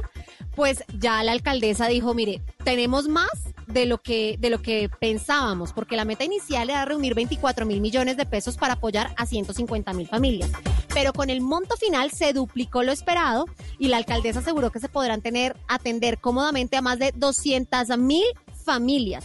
Fueron 12 horas que duró la actividad, que pues lo que buscaba era recaudar recursos. De los casi 51.700 donados, 47.800 fueron dados en especie por decenas de empresas y 36.771 fueron aportes ciudadanos. La alcaldesa estaba emocionada, ¿ustedes sí la vieron? Cuando, cuando dio el anuncio o- o vieron claro, después. Claro, claro. Dijo, miren, Bogotá siempre se luce, Bogotá es un orgullo, Bogotá es un ejemplo y dijo, de esta salimos juntos. Recordemos que la Donatón, eh, eh, pues hace ocho días Medellín hizo otra que logró recaudar 13.100 millones de pesos. Pero pues bueno, les quiero contar una cosa, el Consejo de Bogotá dio ejemplo y empezó, o sea, dio ejemplo desde casa y donaron casi 7 mil millones de pesos el Consejo de Bogotá. cantidad. Eso lo, lo, sí, eso lo mandó un documento firmado por el presidente del Consejo, Carlos Fernando Galán, y varias empresas del sector construcción, de venta de grandes superficies, textiles, alimentos, bueno, hicieron muchísimos aportes. Ahora, si usted está en la casa y dice, bueno, pero es que yo no estoy inscrito ahí, yo no pertenezco al CISBEN, yo qué tengo que hacer, nada, ingrese a www.bogotasolidariaencasa.gov.co y revisa cómo puede acceder a esos beneficios. Bueno, y lo transmitido de 8 de la mañana a 8 de la noche por Canal Capital. Contó con la intervención de Carlos Vives, de la Orquesta Filarmónica de Bogotá, de Andrea Echeverry, del Cholo Valderrama. Bogotá, te luciste y te amo. Y bueno, mi ñapa, A ver, la ñapita, la ñapita. La, ñapa ñapa. de la pandemia, porque es que yo escuché a Mauricio que estaba hablando de todos, de pues los países, ahorita que estaban los muertos, los infectados, pues porque estaban haciendo el top de los que peor se habían portado con la pandemia, los gobiernos que peor se habían portado y los mejores. Pero yo les recuerdo que aquí vamos a hablar de los recuperados. Miren, el jueves yo dejé cua- 547.219 personas recuperadas. A hoy Sí. van 645.779. Casi 100.000 más recuperados, señores. Qué bueno. Así que la esperanza sigue viva. Aquí están las cinco mejores noticias del día. Choque esos cinco porque no todo es malo en esta vida.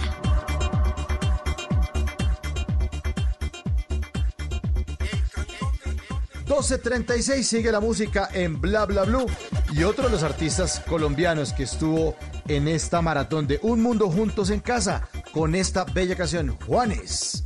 Más futuro que pasado. Vamos a caminar, volver a respirar y liberar los miedos. No tienes que fingir, si duele sonreír, el amor es el remedio para empezar de nuevo. Yeah. ¿Ves?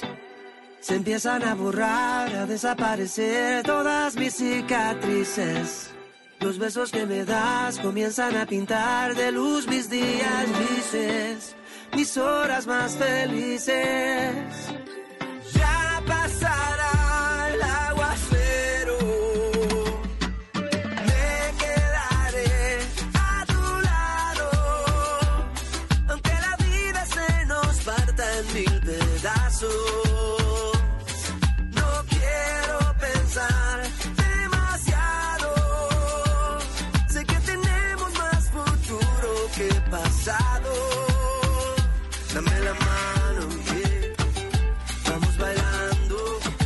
12 de la noche, 38 minutos en Bla Bla Blue.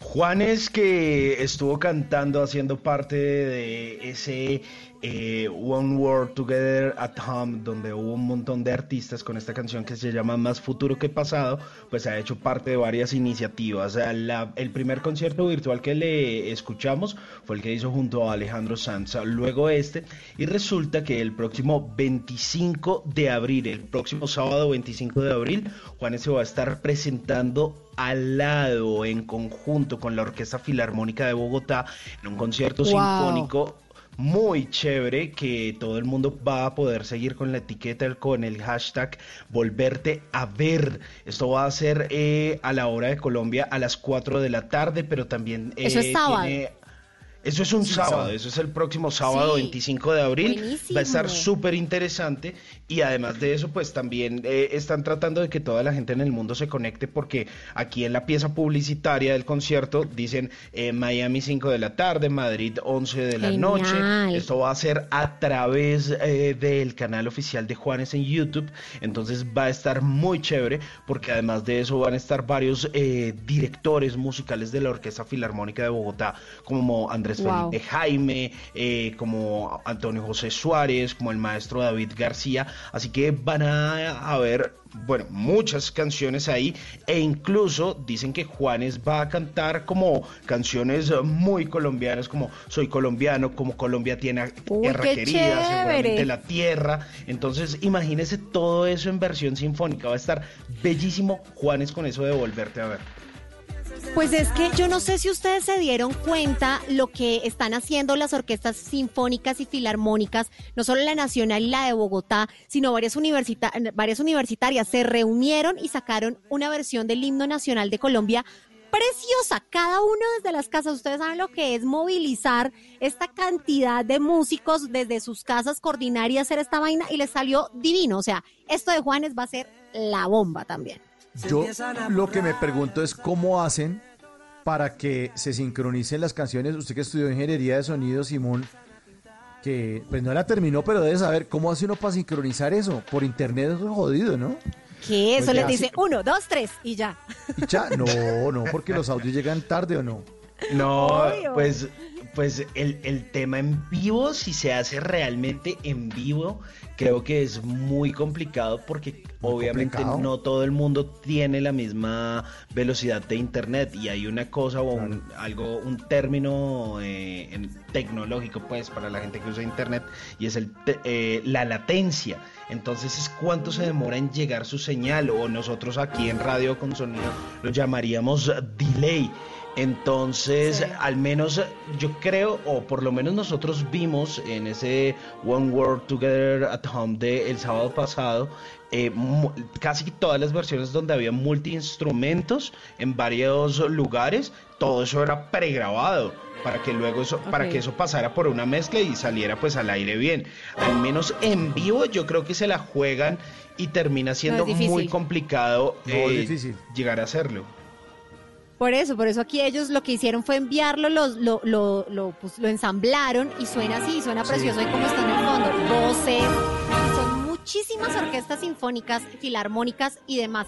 Pero eh, fíjense que yo creo que lo de Juanes puede ser así, mandan todo, lo ensamblan y Juanes Sí. solo canta. ser, Claro, yo creo. claro, porque, porque además usted como músico, usted tiene que tener cierta pauta de vez en cuando. Claro, usted tiene, usted tiene una métrica y, y un músico de conservatorio es mucho más exacto y mucho más riguroso. Y entonces le dicen, oiga, eh, toque este instrumento a cuatro cuartos, a dos cuartos, a tres cuartos, que digamos para quienes no saben de música son como ciertas velocidades que les dicen a que lo hagan. Pero no son los cuartos de la casa, veces- no, no. No, no, no, no. No, cuatro es que cuartos no es que hay que cuatro tocar en cuatro en cuartos el otro diferentes. cuarto, sí. Y tocamos en los Y todos en instrumentos y diferentes un cuartos. live. Y hágase usted allá y hágale. cuartos. Ahí nos Sí. escuchamos. Y a mí me tocó en la sala porque es que solamente hay tres cuartos. Y el de la cocina tiene mejor eco y tal. Pero, pero, pero claro, muchos, ha- hacia hay una métrica exacta y unas guías que son las, eh, las mismas partituras, porque para eso estudian solfeo, pues hay, hay unas pautas de donde ellos seguían y dicen, ah, yo entro después del oboe, o yo entro después eh, del saxo, o entonces, claro, cuadrar esa sincronía y, as- y tratarlo de hacer No, en vivo y a través de internet es todo un desafío. Entonces yo creo que todo eso va un poco eh, pregrabado, todo, toda la instrumentación y luego sí se meten las voces. Por, en este caso la de Juan. Sí, lo que sí es fácil es que ustedes se comuniquen con nosotros en el 316-692-5274. Si no quieren llamar, ahí están los mensajes de voz que bien son recibidos. Y les tengo uno magnífico, magnífico. Óiganme este mensajito que nos mandan desde España. Ay, qué rico. Hola, soy Germán de Burgos. Joder, acabo de escuchar el programa del 19 de marzo del año pasado. No, perdón, el del 14 de marzo del año pasado. Del año vino la tropa de Iván Zuleta. ¡Buah! Menudo fiestorros montasteis. Joder, qué gozada. A los que nos gusta el vallenato, ¡buah! La sacasteis del estadio, como se dice por aquí. A ver, yo vengo escuchando los programas desde el 14 de noviembre, comencé a escucharlos porque yo comencé a escucharlos a ustedes desde octubre más o menos del año pasado. Pero me he vuelto tan fanático a vuestro programa que decidí comenzar a escucharlos y vengo desde el 14 de noviembre y ya voy en el 14 de marzo. Comencé el 14 de noviembre del 2018, que fue el primer programa, y ya voy en el 19 de mar- el 14 de marzo del 2019. Excelente programa. Os lo digo que conduzco más o menos 7, 8, 9 horas al día y todas las mientras voy conduciendo los voy escuchando. Pero este programa ha sido fenomenal, fenomenal. Me encanta, me encantó, me encantó el programa. Los felicito, hacen un excelente programa, me gusta muchísimo. Ah, y es que la vez pasada dijeron que era un revuelto entre pastuso y español. No, no, no. Yo soy cachaquito, cachaco, cachaco, nacido en Bogotá, criado en Bogotá, una parte en Bogotá, otra parte viví en Cota y en Funza. En Funza me casé con mi esposa hace, vamos a hacer este año 28 años. Tengo dos hijos y fabuloso. Un abrazo, muchas gracias, que sigan con ese excelente programa. Chao. ¡Ay, divino! ¿Qué tal el parche de este hombre? Buenísimo. Sí, todos los programas. Ah, ¿qué tal? Ah, van el año qué pasado emocionante, en, qué en marzo. En marzo. Y se va, a emocionar más porque le queremos contar a nuestro querido oyente que se va a encontrar también en esos archivos con el especial de los 90 años de la radio en Colombia que hicimos en septiembre del año pasado. El 5 de septiembre del año pasado, la radio en Colombia cumplió 90 años y esa semana hicimos un especial que fue la cosa más brutal porque trajimos a todas las voces más importantes de la radio a nivel periodístico, musical, eh, bueno, eh, los momentos más importantes, registramos los 90 momentos más importantes de la radio en Colombia, los 90 personajes más importantes de la radio en Colombia y tuvimos también éxitos musicales de esos 90 años. O sea que, bueno, ahí tiene trabajo, siga manejando allá en España, que aquí nosotros le Pues seguimos poniendo spoiler. programas. Sí, para, para, que, para que usted lo siga escuchando. Bueno, Simón Hernández, cuéntenos, por favor, sírvase contarle a su querida audiencia cómo es ese curso de fotografía gratuita que estoy, que me, me echo, estoy que me encuadro, estoy que me ilumino, estoy que me enfoco. Pues, eh, eh, Mauricio, ilumínese, ilumínese con esto porque va a estar muy chévere para que se aproveche estos cursos gratuitos que tiene la gente eh, de Sony, Sony Alpha, que es como ellos tienen como, como esa división de, de sus cámaras eh, fotográficas. Pues resulta que a partir de hoy, ya 21 de abril, eh, van a tener una serie de charlas de fotografía. Hoy hay una charla eh, que es de fotografía de aves que la va a dar un fotógrafo ecuatoriano que es Roberto Valdés a las 5 de la tarde, hora Colombia. Fotografía especializada en aves. Lo que hay que tener en cuenta, el tipo de lente. Para la fotografía hay que ser muy paciente.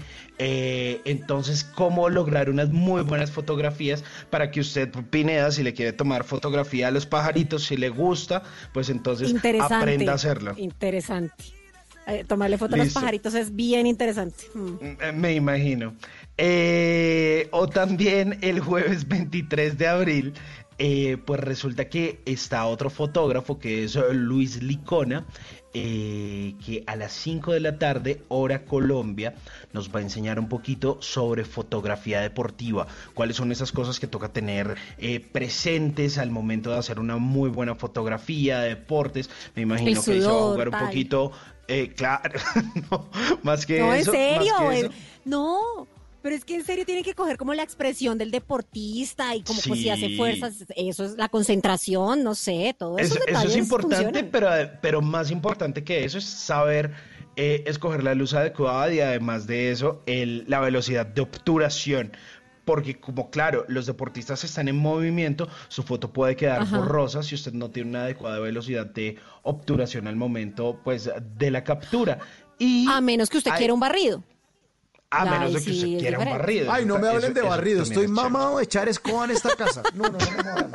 No, ya no más. No, no, no. No, es que uno Oiga, ¿y barre, usted ya sale barrido? No, no, no, no, no, no me jodan más. No, ya no más barrido, gracias. No, no. no. El viernes barrí, barre uno y vuelve y salen motas debajo. No, no. Salió queso parmesano Ole, debajo sí. de unos mesones. No, barrí y sale el queso después. Ja, ja.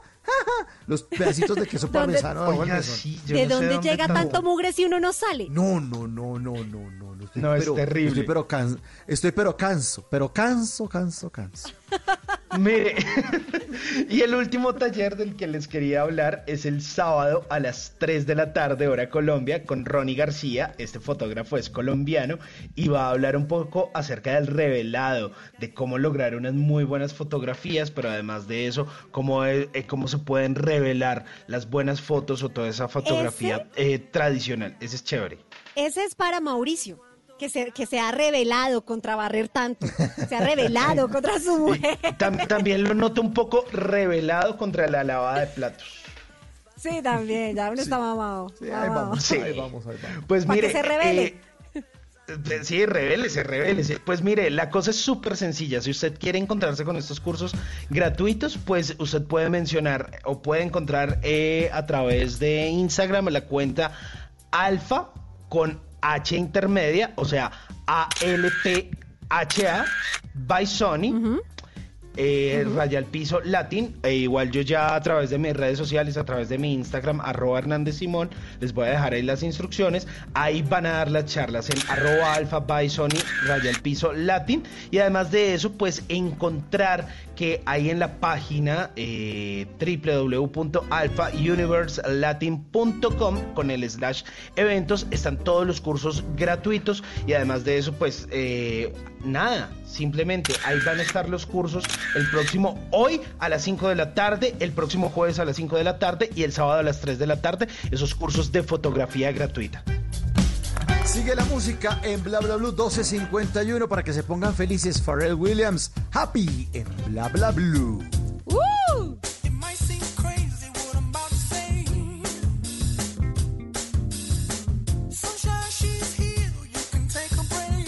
Bla bla blue.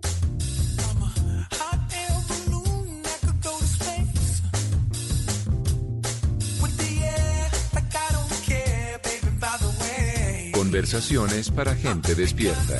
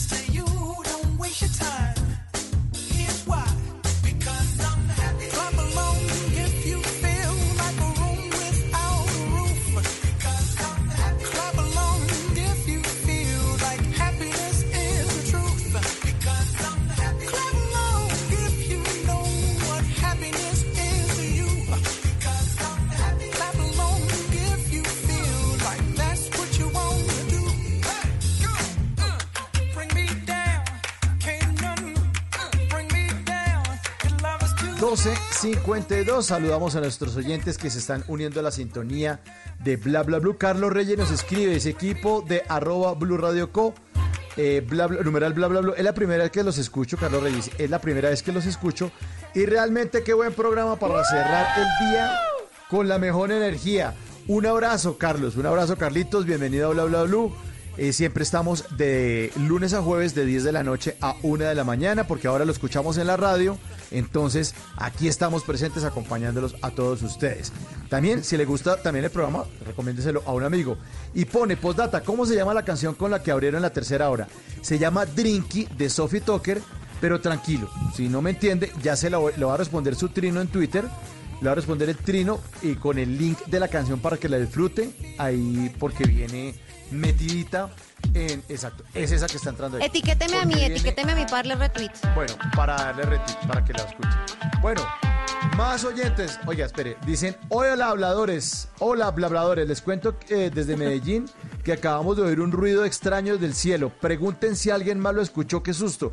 A nuestros oyentes en los 97.9 allá en Medellín, 97.9 la frecuencia de Blue Radio en Medellín.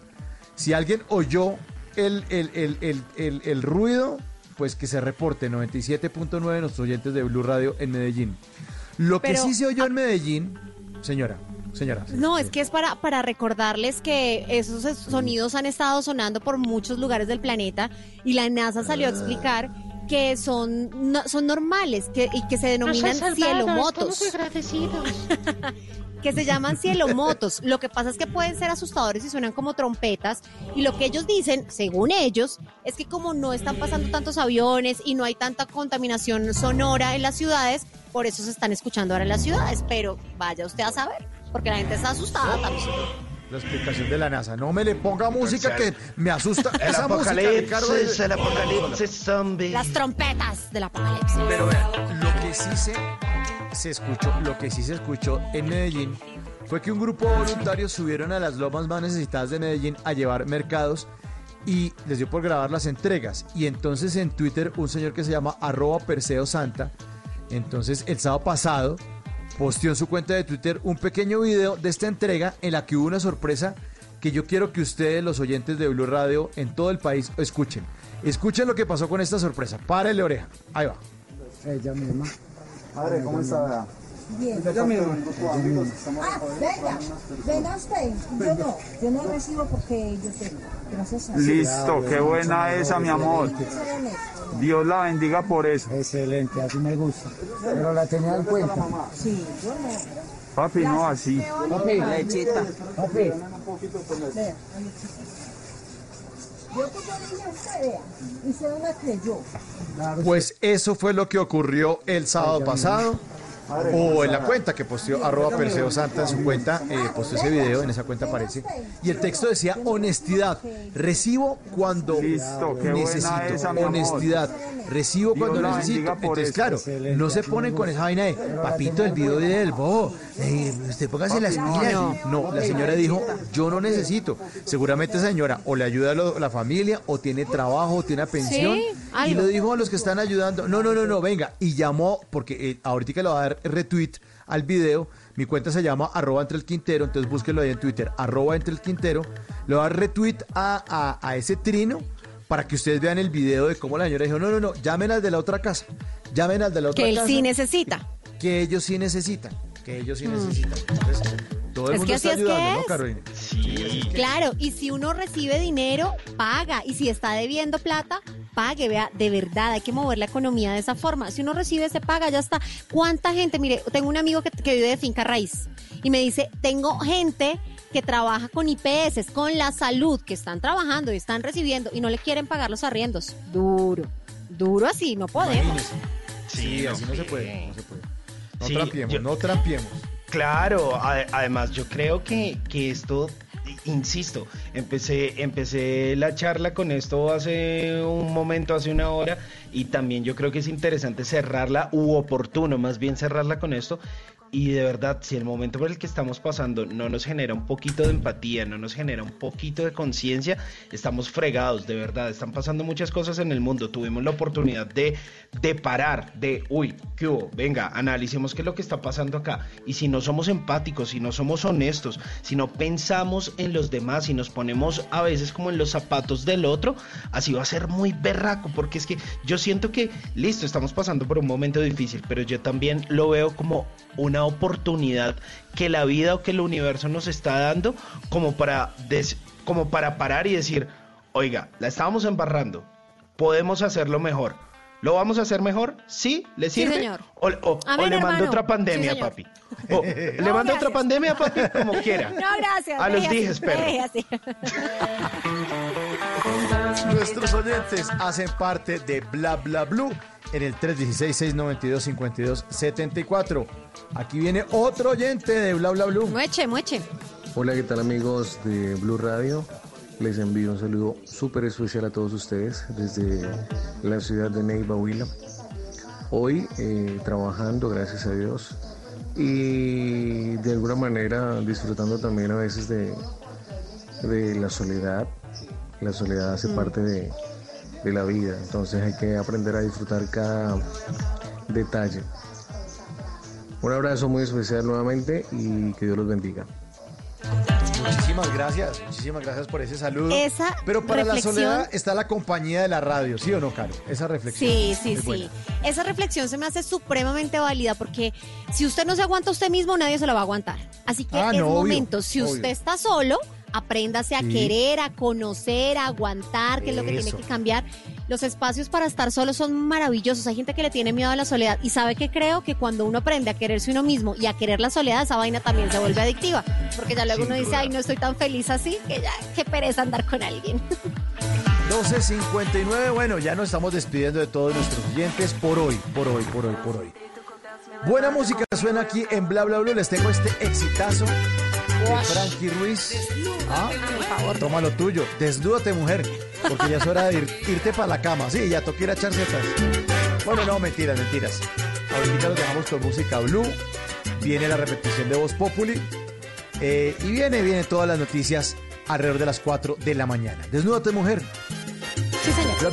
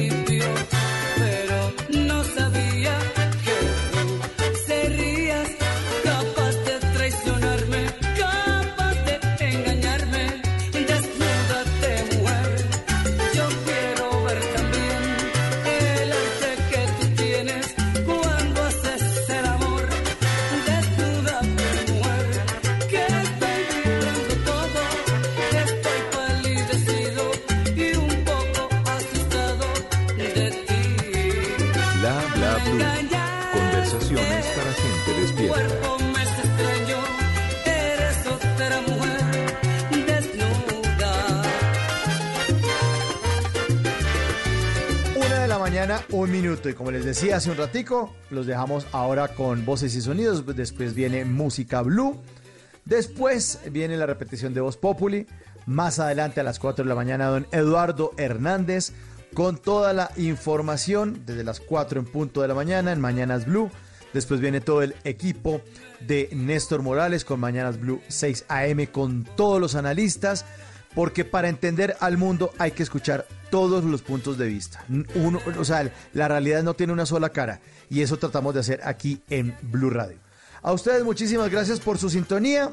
Gracias, Carito. Estuvo buena su sección de los cinco. Chévere. Y me gustó la pirinola también. Muy bien. No, pues para eso estamos. Y ustedes saben que si quieren contar lo que están haciendo, cómo están ayudando, en arroba la pinedita me pueden enviar toda esa información porque resulta que ahora también los escuchamos en la radio. Arroba Hernández Simón. Feliz resto de madrugada, señor. Feliz resto de madrugada, que duerman, que descansen. Nos escucharemos ya mañana con muy buena actitud. Mil gracias por todo. Y bueno, nada, ahí estamos pendientes. Quedo de compartirles lo que les prometí de fotografía ahí en arroba Hernández Por Simón. favor. Un abrazo. Un abrazo, un abrazo. Y un abrazo para nuestro equipo desde el máster. Ahí está Ricardo Acevedo. los griticos.